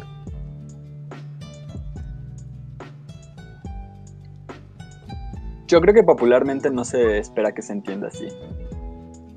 O sea, yo creo que ni cuando se hizo se esperaba que se entendiera así y, que la misma cultura que es el objetivo de esta película, como el mercado de esta película, mm, no lo no lo entiende así. Yo le he preguntado, o sea, yo le he platicado esto con amigos de la carrera, sobre todo de la carrera, y están muy de acuerdo en que sí se ve muy uh, sensualona. No necesariamente sensualona, pero es que... Algo así como, como en Ben Hur. ¿Cómo? La relación entre los protagonistas en Ben Hur, digo, a veces se, decía que en la película no, no, fueron a ese punto, pero o sea, querían dar el punto en que había una relación también homosexual. ¿Cómo? Ahí tengo un ejemplo medio. O sea, tengo un ejemplo muy contemporáneo. Pero creo que Mora no ha visto esa película. Es como en Lu como en Luca, Ah, no lo he visto, pero sí, tampoco le voy a ver todavía, pero sí un poco he escuchado eso, que también han dicho eso. Sí, que mucha gente está diciendo que es sobre la homosexualidad entre estos dos amigos, pero no sé, yo, yo, la, yo la interpreto como simplemente mera amistad. Aunque pues habría que, habría que verlo. Es, que yo creo que es muy platónico. O sea, eso sí que es muy platónico. Y a lo mejor eso es más acertado que decir que es homoerótico. Es que lo platónico es muy homosexual también. O sea. Desde el término platónico. Ajá, o sea, para Platón, el amor superior, el ultraamor del amor de, no puede haber más que esto, es el amor entre, entre amigos. En parte porque no hay, porque parece que es como únicamente espiritual. Ah, y no hay como aspectos sexuales de por medio. Pero eh, creo que no es mi interpretación. Según yo no es, no es mi interpretación única, es, sino que sí es bastante conocido que, que que los griegos eran... Es que es, muy, por eso digo que es muy griego, eran tan idolat, tan fetichistas del hombre, tan, tan fanáticos de la masculinidad, tan como es lo máximo, el top, ser hombre, uff, wow, increíble. Que pues, parece que es como que se aman demasiado, ¿no? O sea, no no no, no demasiado, sino Parece, parece que... No, sé cómo describirlo, pero creo que platónico es muy, es muy, es muy certero, mucho más que homoerótico. A mí me parece homoerótico una, una palabra que se entiende más clara actualmente. Y sí me parece homoerótico. A mí. O sea, yo creo no, no sé, es que no puedo decir que esto, o sea, si, como no soy o sea, no me identifico como homosexual, eh, no quiero interpretar por otros. Supongo que habrá alguien mejor para decir si es homoerótico o no. Pero... Que nos escriben en los comentarios cuando sube esto a YouTube. Ajá. Sí, porfa. Pues o sea... Sería interesante. Lo que siento es que se quieren entre ellos dos más que nada, más, más que nada en el mundo. Sí. Y que se ven como el reflejo del otro mutuamente. que son tan ego egocéntricos que se aman entre ellos más que en el mundo. Porque es lo más parecido que tienen a sí mismos. Fuera de sí. O sea. Creo que lo acabas de decir perfecto. Creo que lo acabas de decir perfecto, sí. Se aman por eso mismo.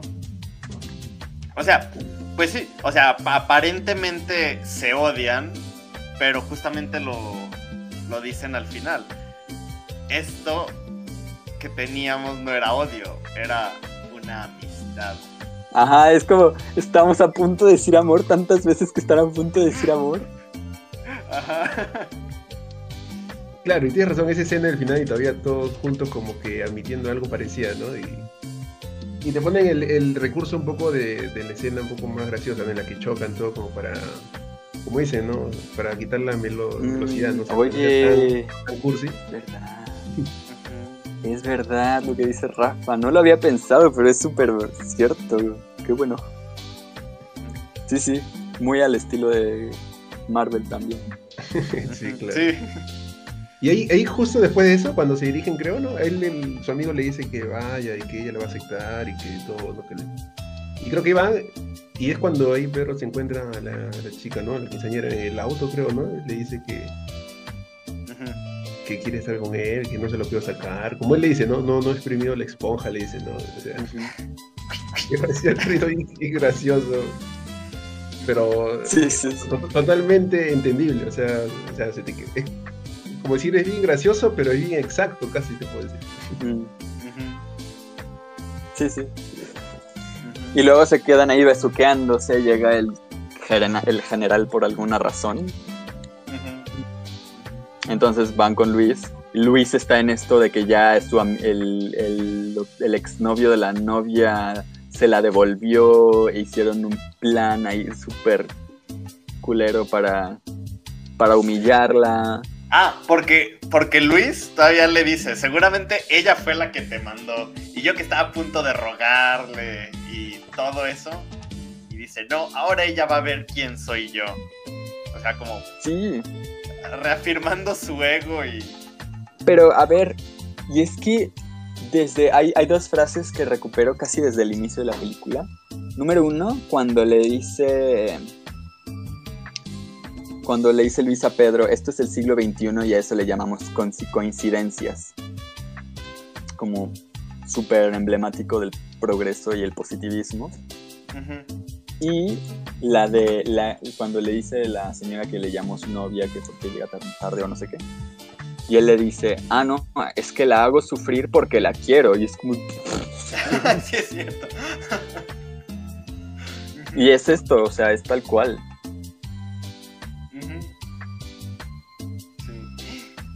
Por cierto, ahora que mencionas eso, creo que me encanta la forma de hablar de Pedro. O sea, me encanta que todo lo dice con metáfora. Como los problemas son como el pan. Mm. Algo así. Y con mantequilla saben mejor. Algo así, no sé, pero todo lo dice usando siempre metáforas y esas cosas. Se me hace muy chido. Y te muestra el pan ahí, literalmente. Ajá. Se el pan pero todo está pensado porque es como el, arquetipo de, supersticioso sin educación y pobre. ¿Sabes? Como... Sí, sí, sí. Todo está diseñado, es como todo está pensado y por eso dan tanto que decir estas películas. Que muchas cosas, te digo, son cosas que a mí no me gustan. La misoginia, el, la policía, eh, las motos. La, instrucción militar, la masculinidad de lo más tóxica que puedas pensar. Pero todo está diseñado con exactitud y conciencia de los símbolos, de lo que significa. La gente yo creo que lo reconocía. O sea, no de que, ah, esto es un símbolo un, eh, de masculinidad tóxica, sino como eh, esto es un ideal de hombre. O sea, yo creo que funcionaban, es que por algo siguen, siguen en la actualidad la sociedad mexicana va a avanzar el día que vean estas películas y todos digan como, ay, bueno, películas bien hechas, pero con ideas mal hechas. Ajá, ajá, sí. sea, ese día ya va a ser el día que seamos otra sociedad. Pero cómo, eh, no sé cómo es en México, pero por ejemplo es difícil porque ¿recuerdas cuando en lo que el viento se llevó salió iba a salir una especie de disclaimer, pero lo sacaron por un tiempo? y, y, después comenzaron a decir, no, están censurando la película, cuando lo único que querían era poner una especie de disclaimer para que alguien lo vea con, con los ojos, por lo menos que entienda que es una película de, que se hizo en cierta época. Y entonces esas cosas estaban, por lo menos no estaban visto mal en esa época. Pero sin embargo, cuando quieren hacer algo, como tú dices, que la gente vea las películas para, para ver qué cosa estaba mal o qué ideas se tenían, salen siempre a decir, no, están censurando la película. Cuando lo que uno no quiere es, no es censurar, sino que esa película sirva justamente para poder cambiar ideas o progresar en nuestras ideas. Sí, es como, por ejemplo, con lo que pasó en Warner, de que eliminaron a Pepe Le Pew y ya no quisieron, ya en sus plataformas quitaron todas las caricaturas de ese personaje. O sea, a fin de cuentas es como tapar con un dedo todo lo que hicieron, pero realmente lo que deberían hacer es seguirlo mostrando para comprender el cambio de cómo se hacían las cosas antes y cómo se hacen ahora y cómo, pues sí, cómo ¿Cómo no caer en ese pensamiento? Hay una, no sé si conocen a Jordi Wild del canal de YouTube que se llama The Wild Project, que es un español. el que está mamadísimo. Sí, un español creo. Ese, sí. Recientemente habló con un ex nazi, con un ex, un ex neonazi. Y este, ese vato se llama David Saavedra y también tiene un canal de YouTube. Le dijo que es que tú tienes que hablar de los discursos, tienes que hablar de las cosas, tienes que apropiarte de los discursos, porque, porque si tú no lo haces, alguien más lo, lo, hará. Y entonces cuando no se habla, por ejemplo, él habla del nazismo, ¿no? O sea, cuando no hablamos de las cosas que pasaron en la Segunda Guerra Mundial, cuando no se enseñan en la escuela, cuando no se quiere decir lo, del lo de Franco y tal, alguien se lo va a enseñar a los niños. Y si no te apropias tú de las ideas que se transmiten en esos discursos, van a ser las, no van a ser las ideas que tú quieras.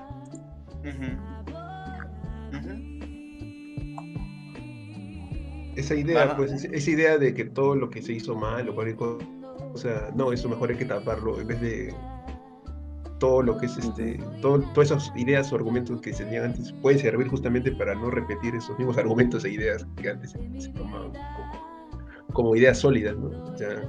Todo tiene que sumar a poder cambiar esas ideas, pero sin embargo es más fácil parece tapar todo debajo de la alfombra.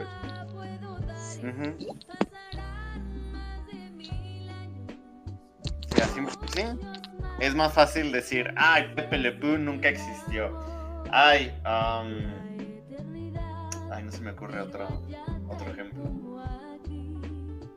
En España ah, creo que hicieron lo mismo. En otro lugar vi que hay como una ley de que no se puede hacer propaganda de, o sea, los partidos políticos como que no pueden hablar del franquismo, porque se entiende como que te estás aprovechando de una época y no, que ahora, o sea, no se puede, no se debe porque es como ir, como trampa, digamos, pero es como estúpido.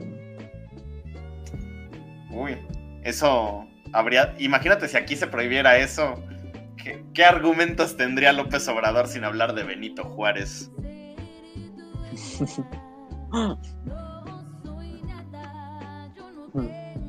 Pero sí. Que bueno, a fin de cuentas luego ni importa porque todos están, o sea, por ejemplo en México, pues todos, todos, todos se relacionan con el PRI. Todos son como pues estuviste en el PRI. Ah, pues tú también. Es como. No vale.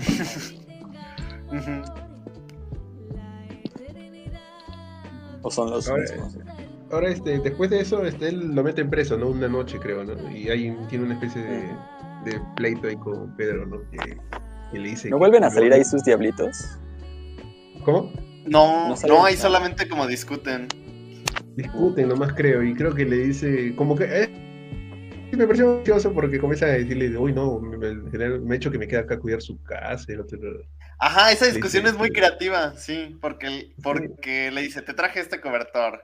Ay, ¿por qué tan solo? Ah, no, aquí estoy cuidando la celda. Y cosas, es, es muy, se me hace muy ingenioso todo eso. Sí, los guiones son una pasada en estas películas. En todas, todas, todas. Yo creo que la de las tortas también tenía guion- un guion muy chido. Yo creo que es de lo que. Pues es que es el siglo XX repleto de escritores mexicanos. O sea, bueno, latinoamericanos, te digo. Que al final no le deja su, su, su, su frazada, no le deja. No le deja. Se lo lleva igual. Su brazada de waifu. Y le, y le dijo, no me voy, no, no, no, no, quédate en mi casa. Dijo, no la dejes sola, le dice, ¿no? Ujú. Que en verdad, en, Sí, ese, sí. en ese momento uno se cuenta que ni uno de los dos se quiere desprender de- del otro porque quiere vengarse del otro. Entonces, eh, parece que esa es su motivación en esos momentos, por lo menos. Como que dice, no, no, yo quiero tenerlo cerca a él, por más que lo odie, o quiero vengarme justamente por eso. Mi motivación es vengarme de él, por eso quiero tenerlo cerca. Sí, que siempre quieren tener la última palabra. Ah, y no me acuerdo en qué parte es cuando alguien le dice, no sé si más adelante, le dice, ah, sí, me debe- te debe una, pero cuando tú le devuelvas, le vas a deber una. Y como le dice que va a ser un círculo vicioso, ¿no? Ajá. Sí, sí, sí. Ah, pues creo que es la quinceañera la que se lo dice. Le dice, no se pueden ver ni en pintura. Y después hay una especie de sketch, creo, ¿no? Como una especie de, de donde está una señora ahí en un auto que está... Ah, sí. auto. Ah, esa es la, esa es la escena que más, más, más recuerdo de esta película y de ¿La de todo viejita? el, de toda la época del cine de oro mexicano. Me ¿La de encanta. Sí. Y Me justo te encanta preguntar, eso. ¿ella es una actriz conocida allá en México? Por lo menos... Creo que no. Eh, deja, deja checo.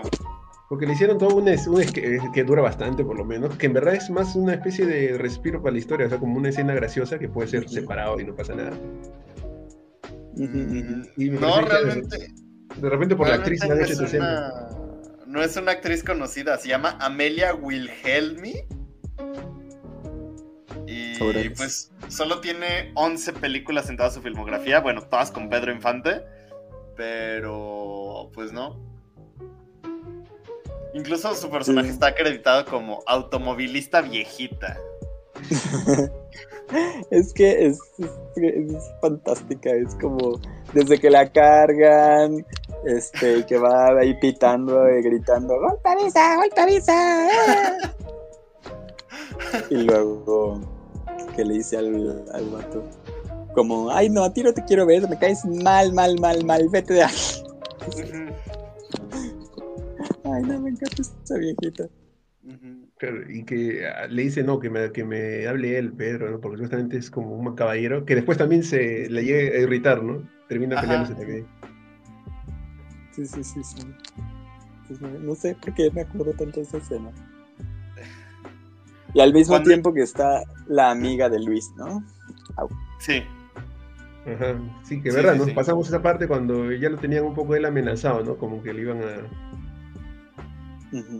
ujú, Sí, sí, sí. Y esta, y esta morra que le quiere dar celos, que también es como una trama ahí que queda volando y que creo que se continúa en la siguiente película y que por eso la metieron.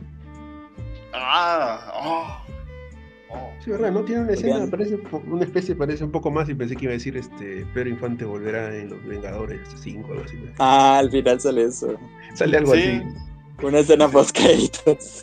pareció algo bien raro en esa cosa. Pero La película Sí. continuará en no sé qué. No, es que es que ¿qué dicen? Que, que se dan la bueno, vamos a llegar, vamos a llegar. Ya, y seguimos en que están con la viejita que ese es el carro. Que ya Ajá, ese se- que es como sketch aparte. ya al final termina peleándose y todo, ni, ni multa le sacan y, y ahí, ¿no? Hay la escena donde él le pide que la acompañe, creo, ¿no? Ahí Pedro Ajá. con su amigo. Sí. Yo pensaba de pequeño, "Ey, eso le voy a decir a un policía cuando me multe".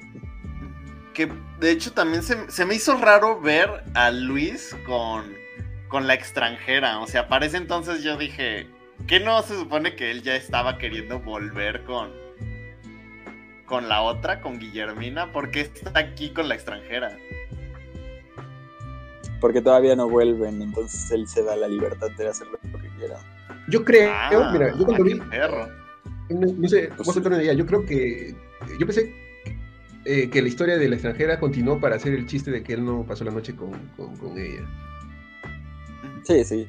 Yo creo que es por eso Sí, más sí. que todo, porque en verdad este, después tampoco no hay mucha importancia en ella, no más que porque se ponen a cantar y un poco como ahí también queda, ¿no? Después de toda esa escena. Que canta Frank Sinatra, oh my god. Y canta bi- en inglés perfecto. Bueno, no, pero. Y O sea, esa es la, inventes. esa es la escena homoerótica. ¿Cuál? O sea, creo que yo noté más. No, no, no, es en la siguiente película, es en la siguiente película. Ah, ok. que, que se están peleando y, y- Ah, no, es que creo que es otra película. No tiene nada que ver porque creo que es. Este. eh, Pedro Bueno. O no sé qué bueno. Y el otro es como. Malo o se apellida malo. No, no sé, pero uno se apellida bueno. Y se pelean así. La voy a buscar, la voy a buscar en. En, um, en, YouTube está porque es muy famosa. Pues están diciendo como. Si eres bueno, qué malo eres para ser el bueno y tú qué malo eres, qué bueno eres para ser el malo. Y no sé, así como es, es un rap, o sea, tal cual el rap con guitarras y mariachi. Le va a gustar a Rafa porque si le gusta eso de, las, de los juegos de palabras, se le gusta. Así con duelo de guitarras, así de, de como así de frases, así como yo he visto, Sí, por sí, ejemplo, en, en gente de Chespiritos, así han hecho, Sí, sí, sí. hacen así como Es duelos, algo ¿no? así, pero creo que sí es otra película porque tienen, tienen otros apellidos, tienen, tienen que tener otros apellidos. Es otra película, no es la continuación. Pero tienen esa, o sea, se están mirando y están todos ahí alrededor en la plaza. Es como un jardín. Y se está, es como el jardín de San Marcos, por cierto. Se están mirando y todos así como, no le digas eso. ¡Oh! ¡Me dijo! El otro, y así ellos dos mirándose a los ojos, como, como si fueran boxeadores a punto cuando, cuando se van a pesar. Ajá.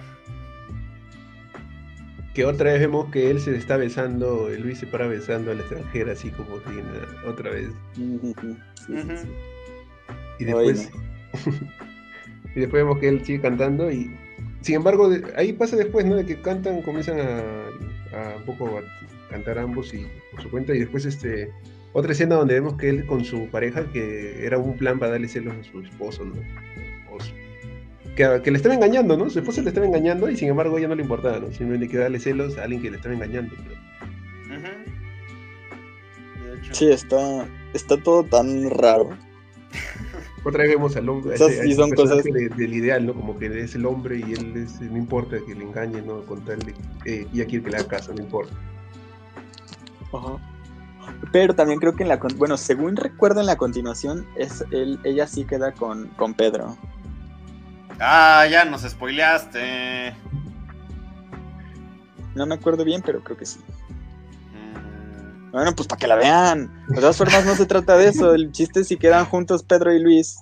Ah, sí, cierto, tienes razón. Ah, ya, sí, yo pensé que iba a quedar ellos dos. Iba a ser uno otra vez.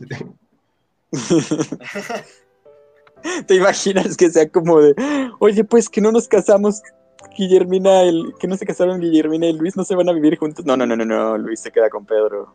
¿Qué creías? ¿Qué creías? Ese final me satisface. Me Y ahí, sí, representa. ahí sí, ahí sí un Me poco que, representa. que, que- que limpia un poco todas las ideas misóginas que vimos hasta ahora.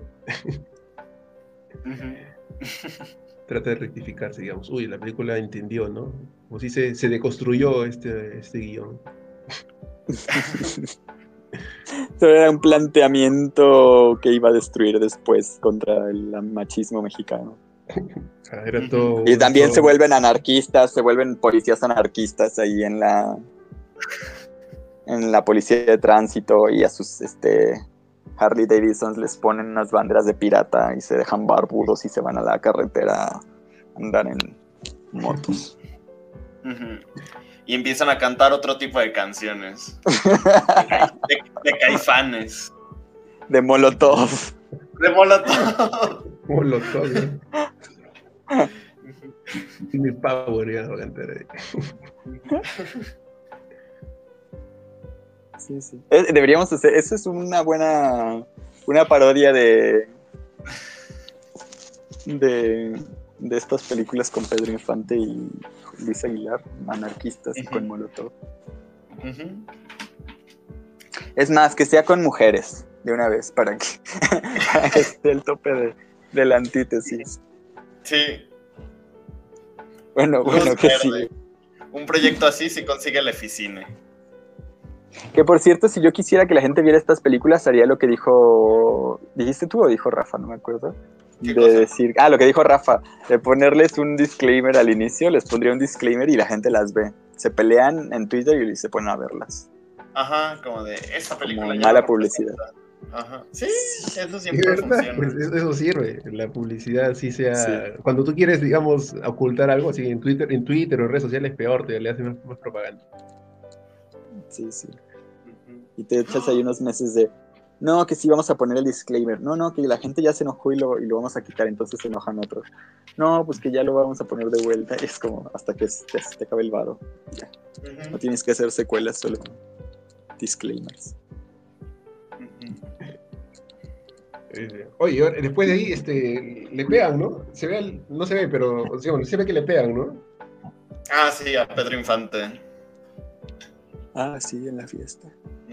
Les va bien mal en la fiesta, Pedro Infante, pobrecito. Ninguna fiesta la, la lleva bien. y le dice, ah, ya, ya entendí, dice, ah, ya, y le ah, ya entendiste, ahora sí te pega. Sí, sí,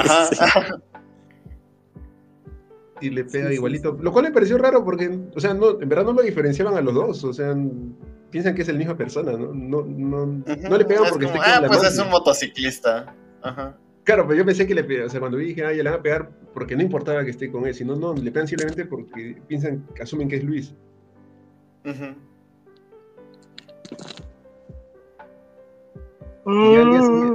y, al día siguiente, También es porque estaba con la morra, ¿no? ¿Ah? Sí. También es porque estaba con la morra. Sí, sí. O sea, pues es un motociclista, estaba con ella, debe ser el mismo. Ajá. Ah, pero es que ese era el plan de Luis desde el principio. Claro, quería que le, que le peguen, porque él está amenazado. es que en una parte que lo platicaron desde, desde que estaban con la viejita. Ajá. Ah, es verdad.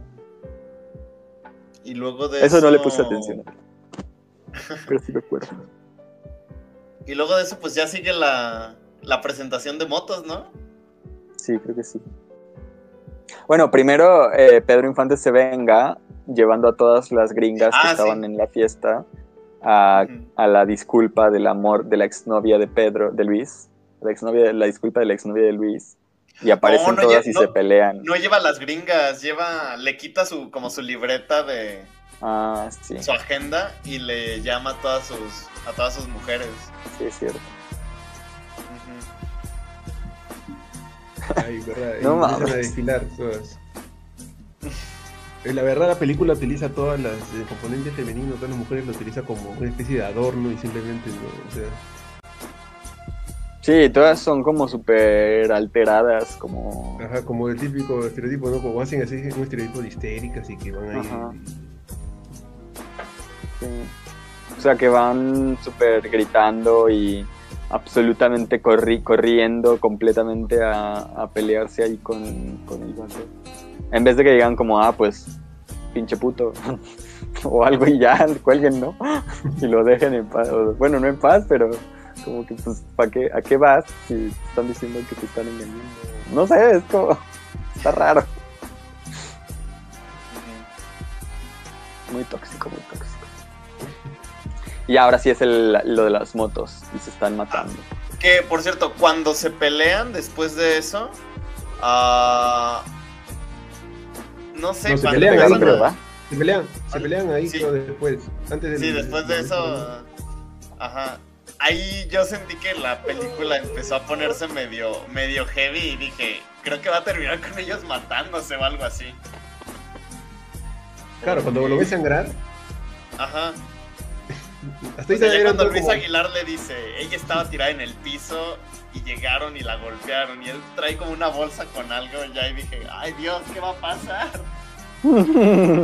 y, y, todo se fue poniendo más violento y es que hasta ese momento por lo menos eran como bromas pesadas, digamos, por alguna forma, ¿no? Pero cuando él, cuando yo vi eso de, de, hacer que, por ejemplo, él, él, sabía que él estaba templado, digamos, de contra enamorado de, ¿no? De Guillermina, ¿no? Y ya prácticamente ocasionó de que la perdiera, digamos, entre comillas, ¿no? Porque en verdad la culpa es de, de Luis, ¿no? El verdadero es el único mayor responsable de que perdiera su novia. Pero digamos que él este, hace que en ese momento termine y después el otro. Me pareció raro que no se diera cuenta. Yo pensé, ah, no se ha dado cuenta que él, si le entregó la, la libreta, ¿no? Dijo, acá está como, todavía como sacándole una especie de. como haciéndole notar que él fue el que llamó a las mujeres, pero el otro parecía que no se, no se daba cuenta. Hasta ese momento yo pensé que no se había dado cuenta y después vemos que comienza a cranear todo y, agarra, como tú dices, la, cartera o esto y le da un golpe que cuando veo sangre dije, uy, acá de repente mueren los dos y de repente salen, ahora los dos son conciencia de otro, dije, algo así se me ocurrió. Pues no, sigue el concurso de ver quién la tiene más grande. Ajá. Después de haberse pegado. En moto. En moto. concurso motorizado de ver quién la tiene más grande. Porque se empiezan a, a robar el número, ¿no? O sea, lo que le tocaba a uno lo hace el otro. O sea, o lo, lo hacen los dos como para comparar, pues para ver quién la tiene más grande. ¿Quién la tiene más grande? y eso pone en peligro a todo mundo. Se meten los dos a la casa en llamas cuando solo debía entrar uno y pues se matan. Ah, pero literalmente pone en peligro a todo el mundo porque que explote esas cosas. todo lo que están con gasolina y sus votos dicen muertos y se van cerquitos. Y al final van juntitos en la ambulancia.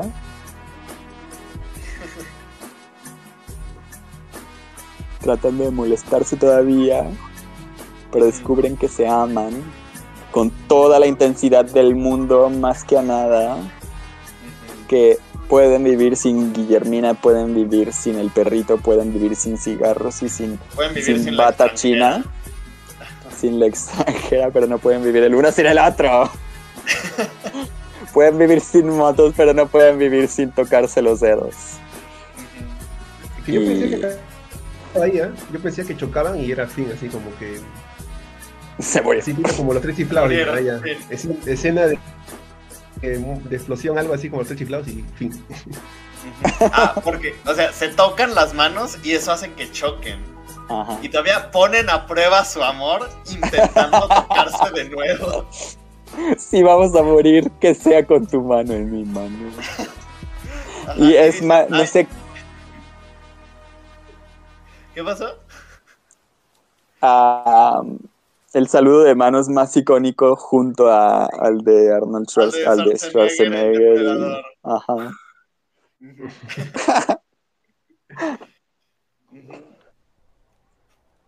Porque una vez que lo vuelven a hacer, incluso dicen, ah, no pasó nada.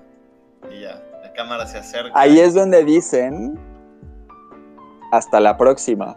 Creo que no pasó nada. A ver la próxima o algo así. Ajá, sí, sí, sí. Eh, y, ya sale. Y en la próxima. Cuando hicieron esa película, ¿ya tenían la otra hecha o recién? Sí. Sí, creo que, además creo que salen con un año de diferencia o máximo dos. Ajá. ¿Ha visto? O sea, ¿quién te conoce este universo Marvel? ¿Qué te ha dado esa mujer? Te, te ha dado una especie de regresará. Sí, pues como en Volver al Futuro, que cuando se acababan salía ya el tráiler de la otra. Ah, la segunda, cuando acaba la segunda le ponen la tercera, ¿no? De la tercera. What the fuck? Salió el mismo año. En diciembre del ah. mismo año. ¿La de qué te ha dado esa mujer? Sí, es una del 52, pero dice que salió aquí. De repente a los meses nomás. Pues. no, se grabó en, en, el 51, yo creo, y salió en el 52. Ay, ay, ay, lo tenía. Sí. Pero te digo, o sea, era, era súper industrial esto de pa, pa, pa, pa. Película, película. Y hemos llegado al fin, creo que hemos, no sé si nos falta por ahí, Sí, todo por ahí de repente nos habremos comido algunas escenas, pero ya... Yo tengo una en la mente que me acordé de cuando le, le reclama Luis cuando terminan Luis y su novia, y él se va y la novia le dice, Luis, no, ya hemos terminado, es muy tarde. Ah. No, que me devuelvas mis cosas. Sí, te La las mando, te las mando con. Ajá. No, no quiero nada tuyo en esta casa. Mándamelas por correo. No dejan, no dejan mandar basura por correo. Claro que sí, llegaron todas tus cartas, Oye, eso sí fue, todas. eso fue Sí. ingenioso. Sí. Sí, fue ingenioso porque se la devolvían en, en segundos.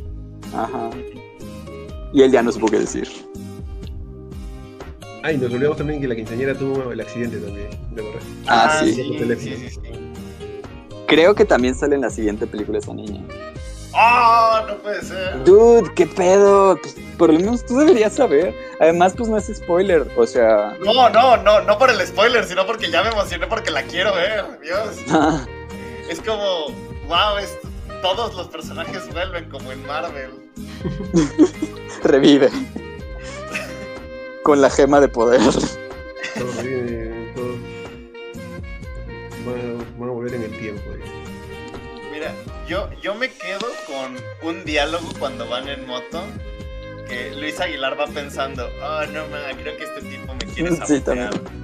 y Pedro Infante lo único que piensa es, ah no ma, a esta torta le falta aguacate. Sí. Sí, sí, sí, está gracioso. Pues eso, 10 de 10 dentro de las películas mexicanas, ¿eh? Yo creo, de esa época, 10 de 10. De lo mejorcito que se podría encontrar. Eh, eh, es bien conocida, o sea, tú dices en México ha visto esto y por lo menos mm, porcentaje la ha visto o solamente un público mayor la ha visto. O sea, cómo es el- Mm. las películas en México. A lo mejor con el internet la gente ya no la está viendo. Pero yo creo que yo sí crecí viendo esta película Sí, cada es fin que de como- semana.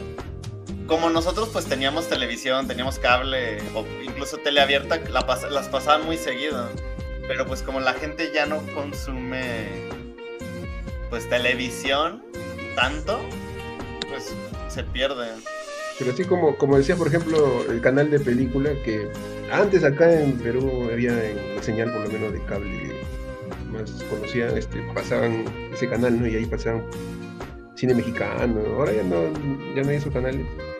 Y ya no pasan, digamos, cantinflas, todo Pedro todo eso. De todas maneras, en una época cuando se pasaban películas en señal abierta también pasábamos mucho Pedro Infante acá, canal, Canal 4 acá en Perú. O sea que acá sí público, acá en Perú hay mucho público que conoce sobre películas México y sobre todo películas. Te podemos hacer una lista de recomendaciones, nada más deja ahorita abro Google y me pongo a anotar todas las películas que salgan de ahí. Mira, Pero yo, re- yo recuerdo que cuando yo era pequeño dejé de ver ese canal mucho tiempo porque vi una que de verdad me traumó. La de... Seguramente tú sí la conoces, Mora. Se llama La Edad de la Inocencia. Trata de una señora que era titiritera. Y le daba miedo las ferias porque se había subido a una rueda de la fortuna y su hija se había caído de la rueda y se había matado. ¿No? no, no lo ubico. Ah, bueno, yo, yo la vi de chiquito y, y me, me dio mucho miedo eso y decía como de, ah, no mames, ya no quiero ir a la feria. Y dejé de ver películas mexicanas por ese canal. Solo por Ah, que, ah, te, ah, te traumó, yo pensé por algo, no sé, de repente algo, te traumó de algo feo, o sea, pensé que decir algo triste, algo sentimental la película. No, Pero era que porque te impidió que vayas a la feria. sí, ya no me daban ganas de ir a la feria.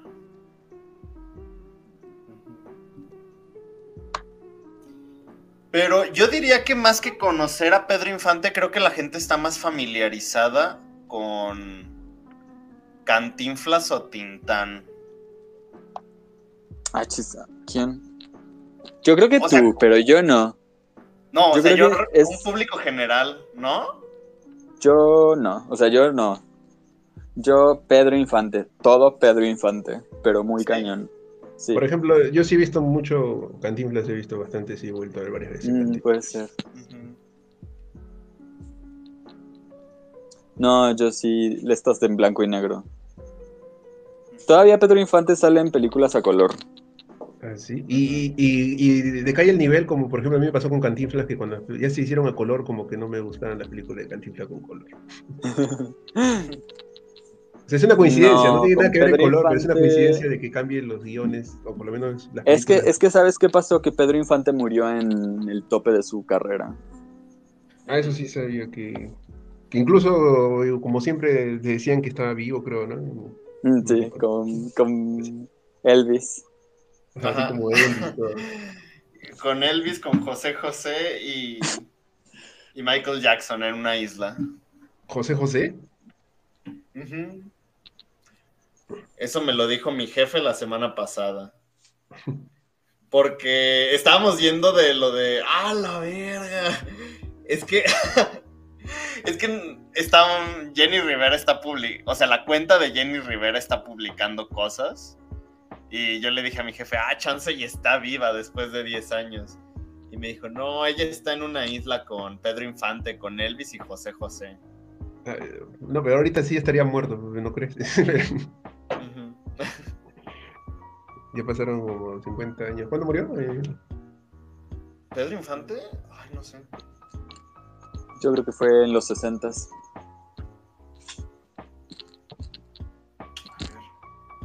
Vamos a buscar. Pedro Infante, bla, bla, bla, bla. En el 57. 57, sí es cierto. O sea, 50 años tenía. O sea, creo que estuvo haciendo películas 10 años nada más. Algo así. Ah, murió en Yucatán. ¿De qué murió?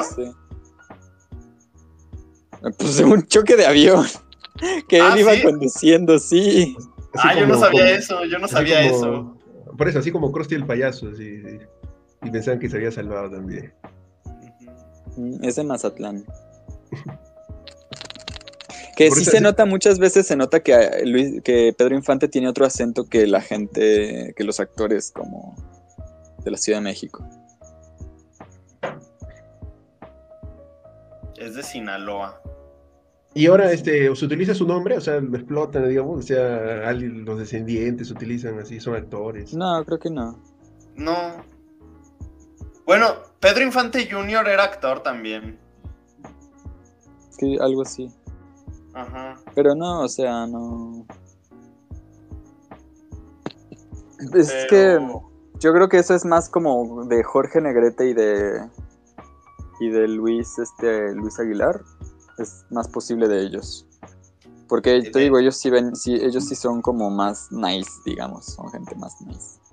De hecho, lo que me estaba diciendo mi mamá es que pues de Luis Aguilar ya no queda familia porque el hijo de Luis Aguilar falleció cuando Luis Aguilar y su esposa estaban vivos todavía. Y pues descendencia ya no tiene. Y pues el hijo de Pedro Infante, este Pedro Infante Jr., pues también murió joven a los 58 años y también era actor.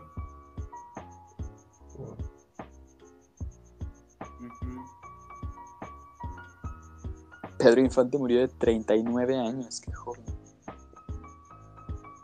No, de 50. Aquí 59. Ah, ah, sí, porque es del 17 al 57, sí. Sí, sí, sí. 39 años, no manches, sí. En el pináculo de su de su carrera.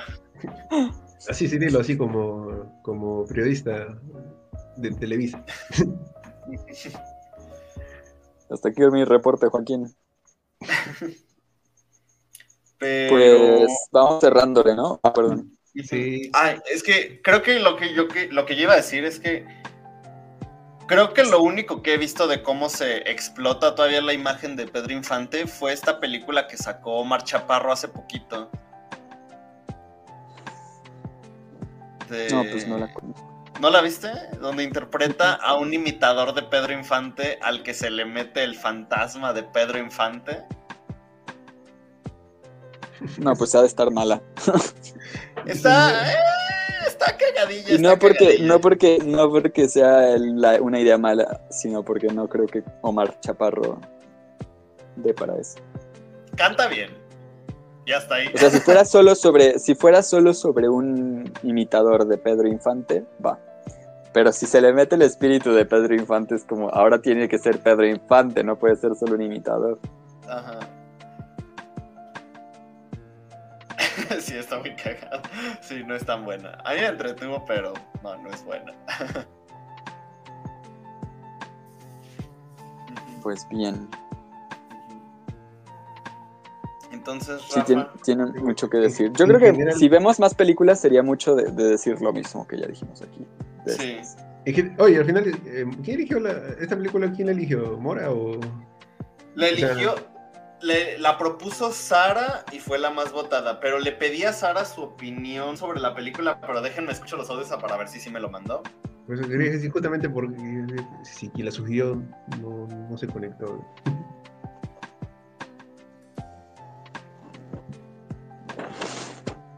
Es que Sara es la que siempre nos propone películas mexicanas de estas. Sí, siempre pone cine mexicano. La de, ahí, ahí las tortas o como ahí las tortas. Acá las tortas. Acá las tortas. Ya la propuso ella. La de Macario también.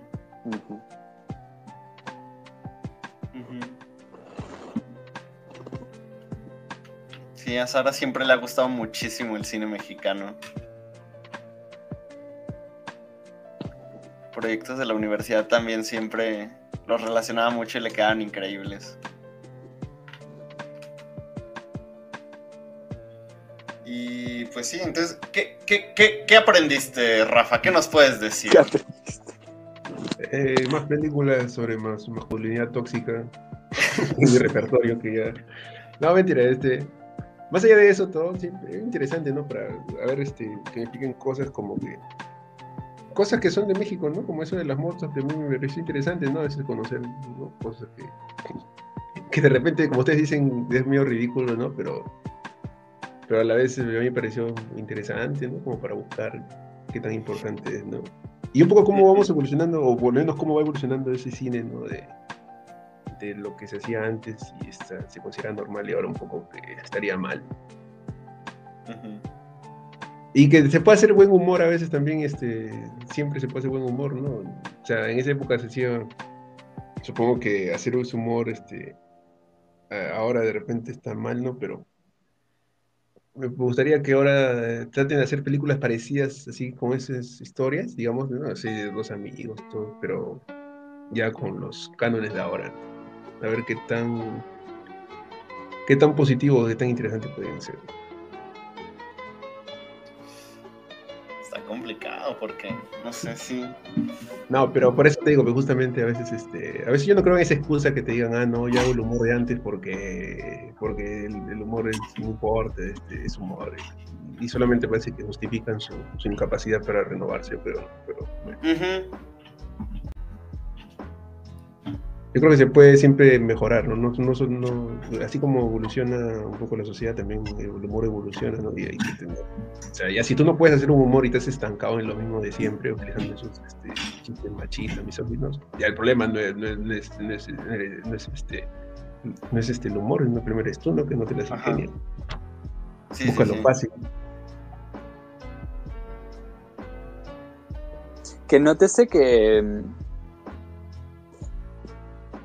Ah, está súper imbuido de pensamientos bastante como machistas, eh, misóginos, mm, también de una una como una perspectiva o, una, una estereotipificación de, de una clase, de varias clases sociales mexicanas, pero en ningún momento el chiste es como, ah, tú eres este, ah, ah, tú eres mujer, es que eres mujer, oh, gracioso, como... Ajá, el chiste no es la objetivización. Sí. Sí, o sea, sí hay... Uh, la, misoginia está hecha en los personajes. La misoginia y el, machismo está en los personajes. la,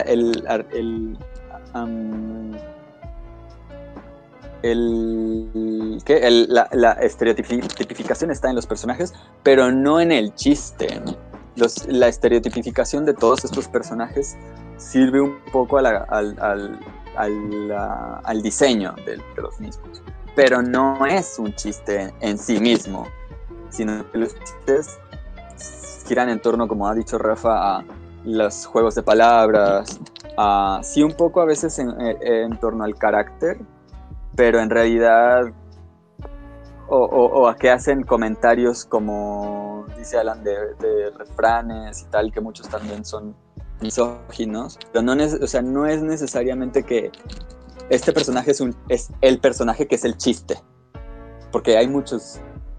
Eh, eh, yo siento que es algo que, que sucede mucho, tanto en las películas como en la comedia, que nos reímos no porque se haya dicho algo gracioso, sino porque ah, simplemente es el otro, el enemigo, el, del que nos podemos reír. Aunque no quieran que nos reímos, nos vamos a reír de él, lo cual lo hace aún más gracioso. Es como. y, creo que no es. Creo que es diferente de eso. Sí hay machismo, sí hay uh, misoginia y estereotipos y muchas ideologías con las que no estoy de acuerdo, pero no son intrínsecamente el chiste, o sea, no son automáticamente el chiste. No es el enfoque. Es la técnica, yo creo, o sea, es una técnica diferente. Yo creo que esto es mucho más técnica, hacer un guion, escribir un chiste que simplemente... Claro, dices, los personajes, digamos, están todos construidos con esos pensamientos, digamos, machistas, este, pero a la hora de hacer un poco la parte graciosa, no, no utilizan el machismo en sus palabras, sino ellos son machistas, pero es un machista el que hace el chiste, digamos, no necesariamente el chiste tiene componentes misóginos o machistas. Sí, algo de eso. ¿Y tú, Alan? ¿Manda? Tú, digo, tu cierre. tu cierre, Uy, no sé qué decir, que no hemos dicho antes. Ah. ¿Cómo, ¿Cómo, dice la pata en Chicken Little? Cierre. Necesitas un cierre. ¿Cómo? Chicken Little. Tú y tu padre necesitan. ¿Cómo, cómo dice? Un cierre, sí. charla y cierre. No sé qué tienes en la cabeza para tener esas, esas diálogos de esas películas que jamás en la vida se me ocurren. O sea, Chicken Little es una película que pasó sin pena ni gloria en mi, en mi vida. Hasta teníamos el videojuego. ¿Ah, sí? Sí. Wow. ¿Había videojuego de Chicken Little? No manches. Sí. Y no está tan malo. no sé, o sea, creo que es una cápsula del tiempo muy, muy linda. O sea, de verdad. ¡Wow! Es del 51. Me sorprende lo. Es que hace rato, ¿qué palabras estábamos diciendo para los chistes? O sea, bueno, retomando eso de los chistes, ah, creo que a falta de una mejor palabra, lo que puedo decir es que son muy clever por la forma en la que están escritos, porque sí, no se dirigen hacia algo, sino de que es como la forma en la que la comedia funciona, porque muchas veces vemos que la gente dice, es que vean las películas de antes, no los chistes no se centraban tanto en, en misoginia como ahora y esas cosas, pero pues sí, viendo como la estructura, viendo los cimientos en los que se formaban las películas de antes, realmente sí, siguen siendo los mismos cimientos, pero como, como dijo Mora, no es tanto el hacer sentir, el minorizar a la otra persona por ser parte de un grupo social, por ser de cierto sexo, sino la, la comedia se construía sobre eso, pero no para minorizar, sino pues para, pues sí, para crear comedia, para... Ay, es que no encuentro las palabras, no sé. Pero de verdad, siento que son películas que en todo sentido están muy bien construidas.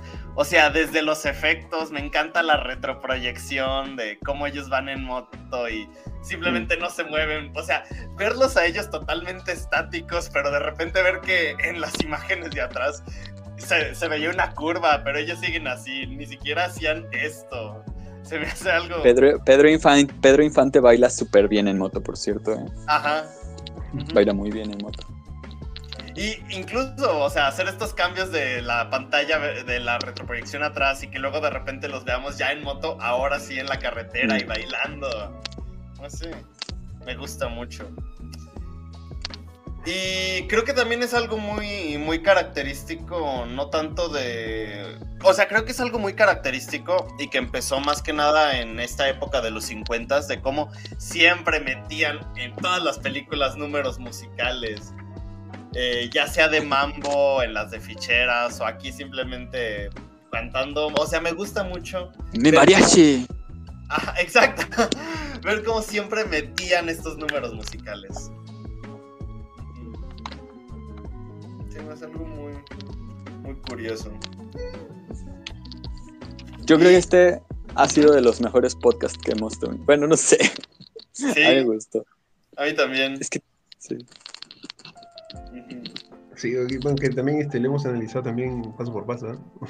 ¿eh? Sí, esa ha sido buena idea. Sí, sí, sí. A ver si con todas las películas se puede, porque luego hay algunas como que no. La de la próxima semana, justamente, bueno, la de la próxima semana es un documental. ¿Ah, sí? Sí, ya terminamos con nuestro mes del amor y empezamos con marzo, el mes de los Oscar 2022. ¿Y cuál es este? ¿Cuál es? No me acuerdo cuál botella, sí, me olvido. Mira. Yo voté La Fuerza del Perro, el poder del perro. El poder del ¿Pero perro. cuánto había que votar? ¿Manda? ¿Cuántas votaciones había que hacer? Cuatro. Cuatro. Cinco, cinco. Cuatro o cinco. Yo te voté por la fuerza del perro, que me parece un peliculón, la verdad. Pero, este, pero digamos, voté otras más también. Pero, pero no me acuerdo el documental de haber visto, no, no, pasé rápido. ¿no? Yo voté por West Side Story nomás porque quería que Mora la viera. ¿Cuál es el documental? ¿Es este? Ajá. ¿Ese es el Mira. documental? No, ¿Ese la de es? West Side Story es un musical, pero ¿No quería que tú la vieras porque la película es de Puertorriqueños y todo el tiempo hablan con Spanglish. Ah, pero no ganó. Mira, las más votadas fueron la de Flea, el eh, que es el documental animado, El Callejón del Miedo de Del Toro, La tragedia de Macbeth y Madres Paralelas de Almodóvar. Esas van a ser las cuatro películas de marzo. Vamos a ver Flea entonces. Sí, ¿Ah? vamos a ver Flea. Ok. ah, Flea es la que viene. Ah, entonces sí, yo voté por Flea, creo que es la única de las que están ahí que voté. Porque Flea está nominado Rafa a es mejor película. Oye, ¿cómo no ganó el poder del perro? ¿Qué pensé Pues que nomás tiene, nomás tiene cinco votos. Uy, ¿y no, ¿con eso no ganas? No. Flea tuvo 8, El Callejón del Miedo de las Almas Perdidas tuvo 7 y Madres Paralelas y La Tragedia de Macbeth tuvieron 6. Y el poder ¿Y de perro, dónde vota tanta gente? pues somos veintitantos. Oye, el poder del perro no ganó nada, ni siquiera. Ah, su madre. Oye, aunque sea uno en abril. Porque No, mira, sí la veré. luego Es que no la he visto. Dune, Dune tiene un voto. Belfast tiene 3 votos, West Side Story tiene 3. Ah, pero, pero cuando Richard. salga, Doom cuando salga la parte 2, ahí ya lo completamos. Ajá, sí. King Richard tuvo uno, Don't Look Up tuvo uno, Bing de Ricardos tuvo uno, Coda no tuvo ninguno. Qué, qué triste. Yo no puedo creer que Don't Look Up esté en los Oscars. No puedo creer. Ay, Y pero solamente son están 10 dos son 10 categorías. ¿sabes? O sea,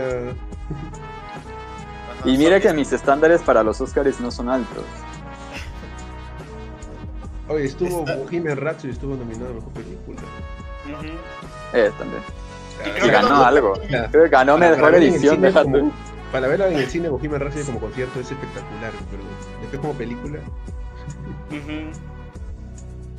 Y mira, Don't Look Up está nominada a mejor película, pero no tiene ninguna de los otros nominaciones. Solo mejor película y creo que mejor Mm, guion. Qué sospechoso. ¿Cuál, cuál? ¿Qué dijiste? ¿Cómo? Don't Look Up. ¿Qué tiene? O sea, sol- tiene mejor guion y mejor película. Y solo eso. Ah, pero es, es este. También fue popular en Netflix, ¿no? Bueno, a mí, a, mí, a, mí, me entretuvo bastante la película, ¿no? Pero es que a mí lo que se me hace raro es que ¿cómo, la nominas a mejor película si no tiene otras nominaciones? Bueno, por Pero ejemplo, por ejemplo, Doom, no nominaron a Ajá, Doom tiene un montón de nominaciones, pero no está nominada a mejor director.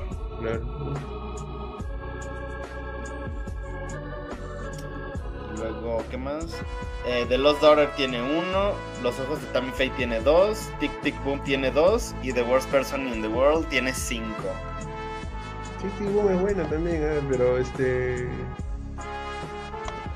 este, un poco que perdió peso, creo, con el tiempo, porque pensé que iba a ser nominada. O sea, está nominada, pensé que iba. O sea, no hay para nada va a ganar este, ni siquiera lo nominaron a mejor película. No, nomás tiene mejor actor. Y, la que, y una que yo quería poner en la encuesta, que era la de Licorice Pizza, de Paul Thomas Anderson, no la puse porque todavía no estaba en HD y apenas este lunes la pusieron ya en HD. Ah, ya, yo le iba a votar Licor y Pizza, creo que la voté para que justamente me la pasen este, sí, apenas está en HD. Fue como de, ah, de modo. O sea, yo quería hablar de Licor y Pizza cuando la vea y después de después del perro. Sí, seguramente para, para, para abril pongamos el poder del perro y eso si, gana, de repente no hay excusa. Si, si gana el poder del perro mejor película, sí. Que seguramente lo haga porque es la, la, que, la que se está llevando los premios. Ahora, Flea está nominada a mejor película animada y mejor película, ¿no? y mejor documental. Mejor documental, o sea, está bien raro eso. Pero bueno, entonces ya retomando a toda máquina, ¿cuántos Rafa puntos le das para cerrar? Me parece que soy malo.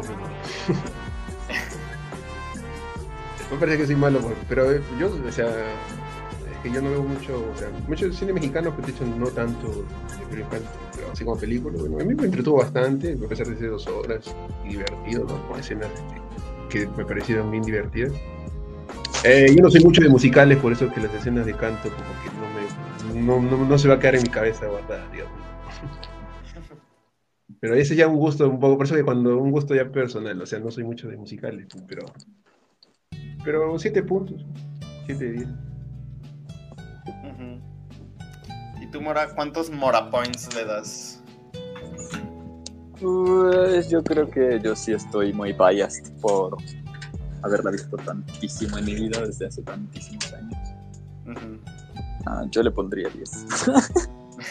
Porque creo que es que es de las mejores del, cine de esa época en México. Entonces, con ese criterio, pues tiene que tener puntaje máximo. No me gustan los temas. Bueno, hay otras, quizás un 9. Porque luego, por ejemplo, la de los tres García se me hace increíble cómo hacen que haya tres Pedros Infantes en esa época. Ah, nada, nada, que, nada que Spider-Man o un héroe joven. Son los... El infante verso. Ajá. Pero. Sí, no sé, algo alto. Sí, yo le pondría muchos más puntos que Rafa. Pero entiendo por qué. Digo, eh, sí veo lo que ve Rafa, yo creo. Que técnicamente, pues no son espectaculares. Y también es que, bueno, no es, no es lo mejor del cine mexicano. O sea, Los Olvidados. Ah, incluso, por ejemplo, a mí en yo creo que es más underground, menos popular, pero que a mí me gusta más también. El cadáver de la señora no sé qué, que es una como de suspenso, terror extraña, tipo el doctor, el doctor Calagari, algo así. ¿Cómo, cómo? Como La tengo que buscar porque no me acuerdo del nombre de la señora, pero es el cadáver. ¿El esqueleto de la, señora Morales? Ajá, ese. Ah, yo escuché el, el este ¿Cómo dice este, el doctor Caligari? Sí, sí, que yo siento que está influido un poco por eso, porque él es un ah, doctor. Es un doctor. alemán, así? Algo así, y, sí, digo, es muy de este estilo todavía. O sea, piensa tú que es esto, pero con un toquecito, como si el actor fuera yo, eh, este, Nicolas Cage.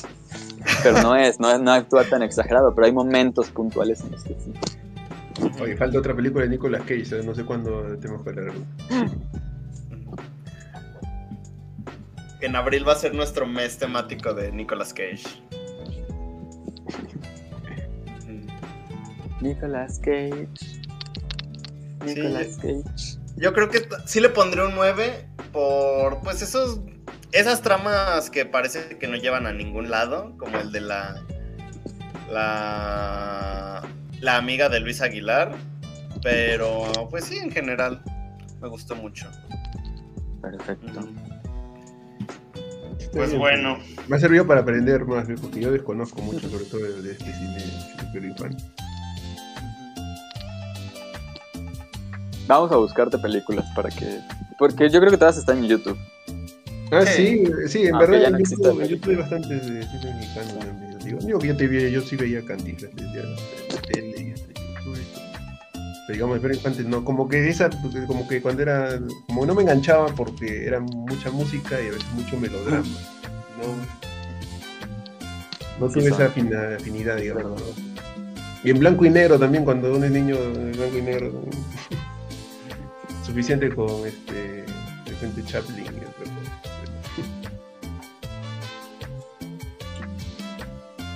Pues bueno, así cerramos febrero con una película sobre amistad y homoerotismo.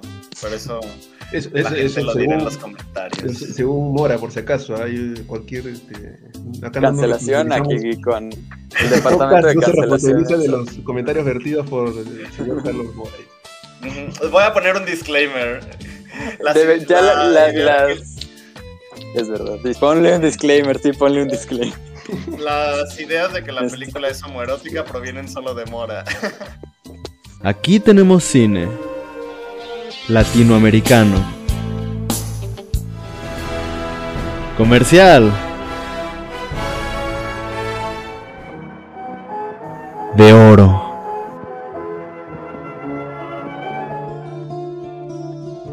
De autor.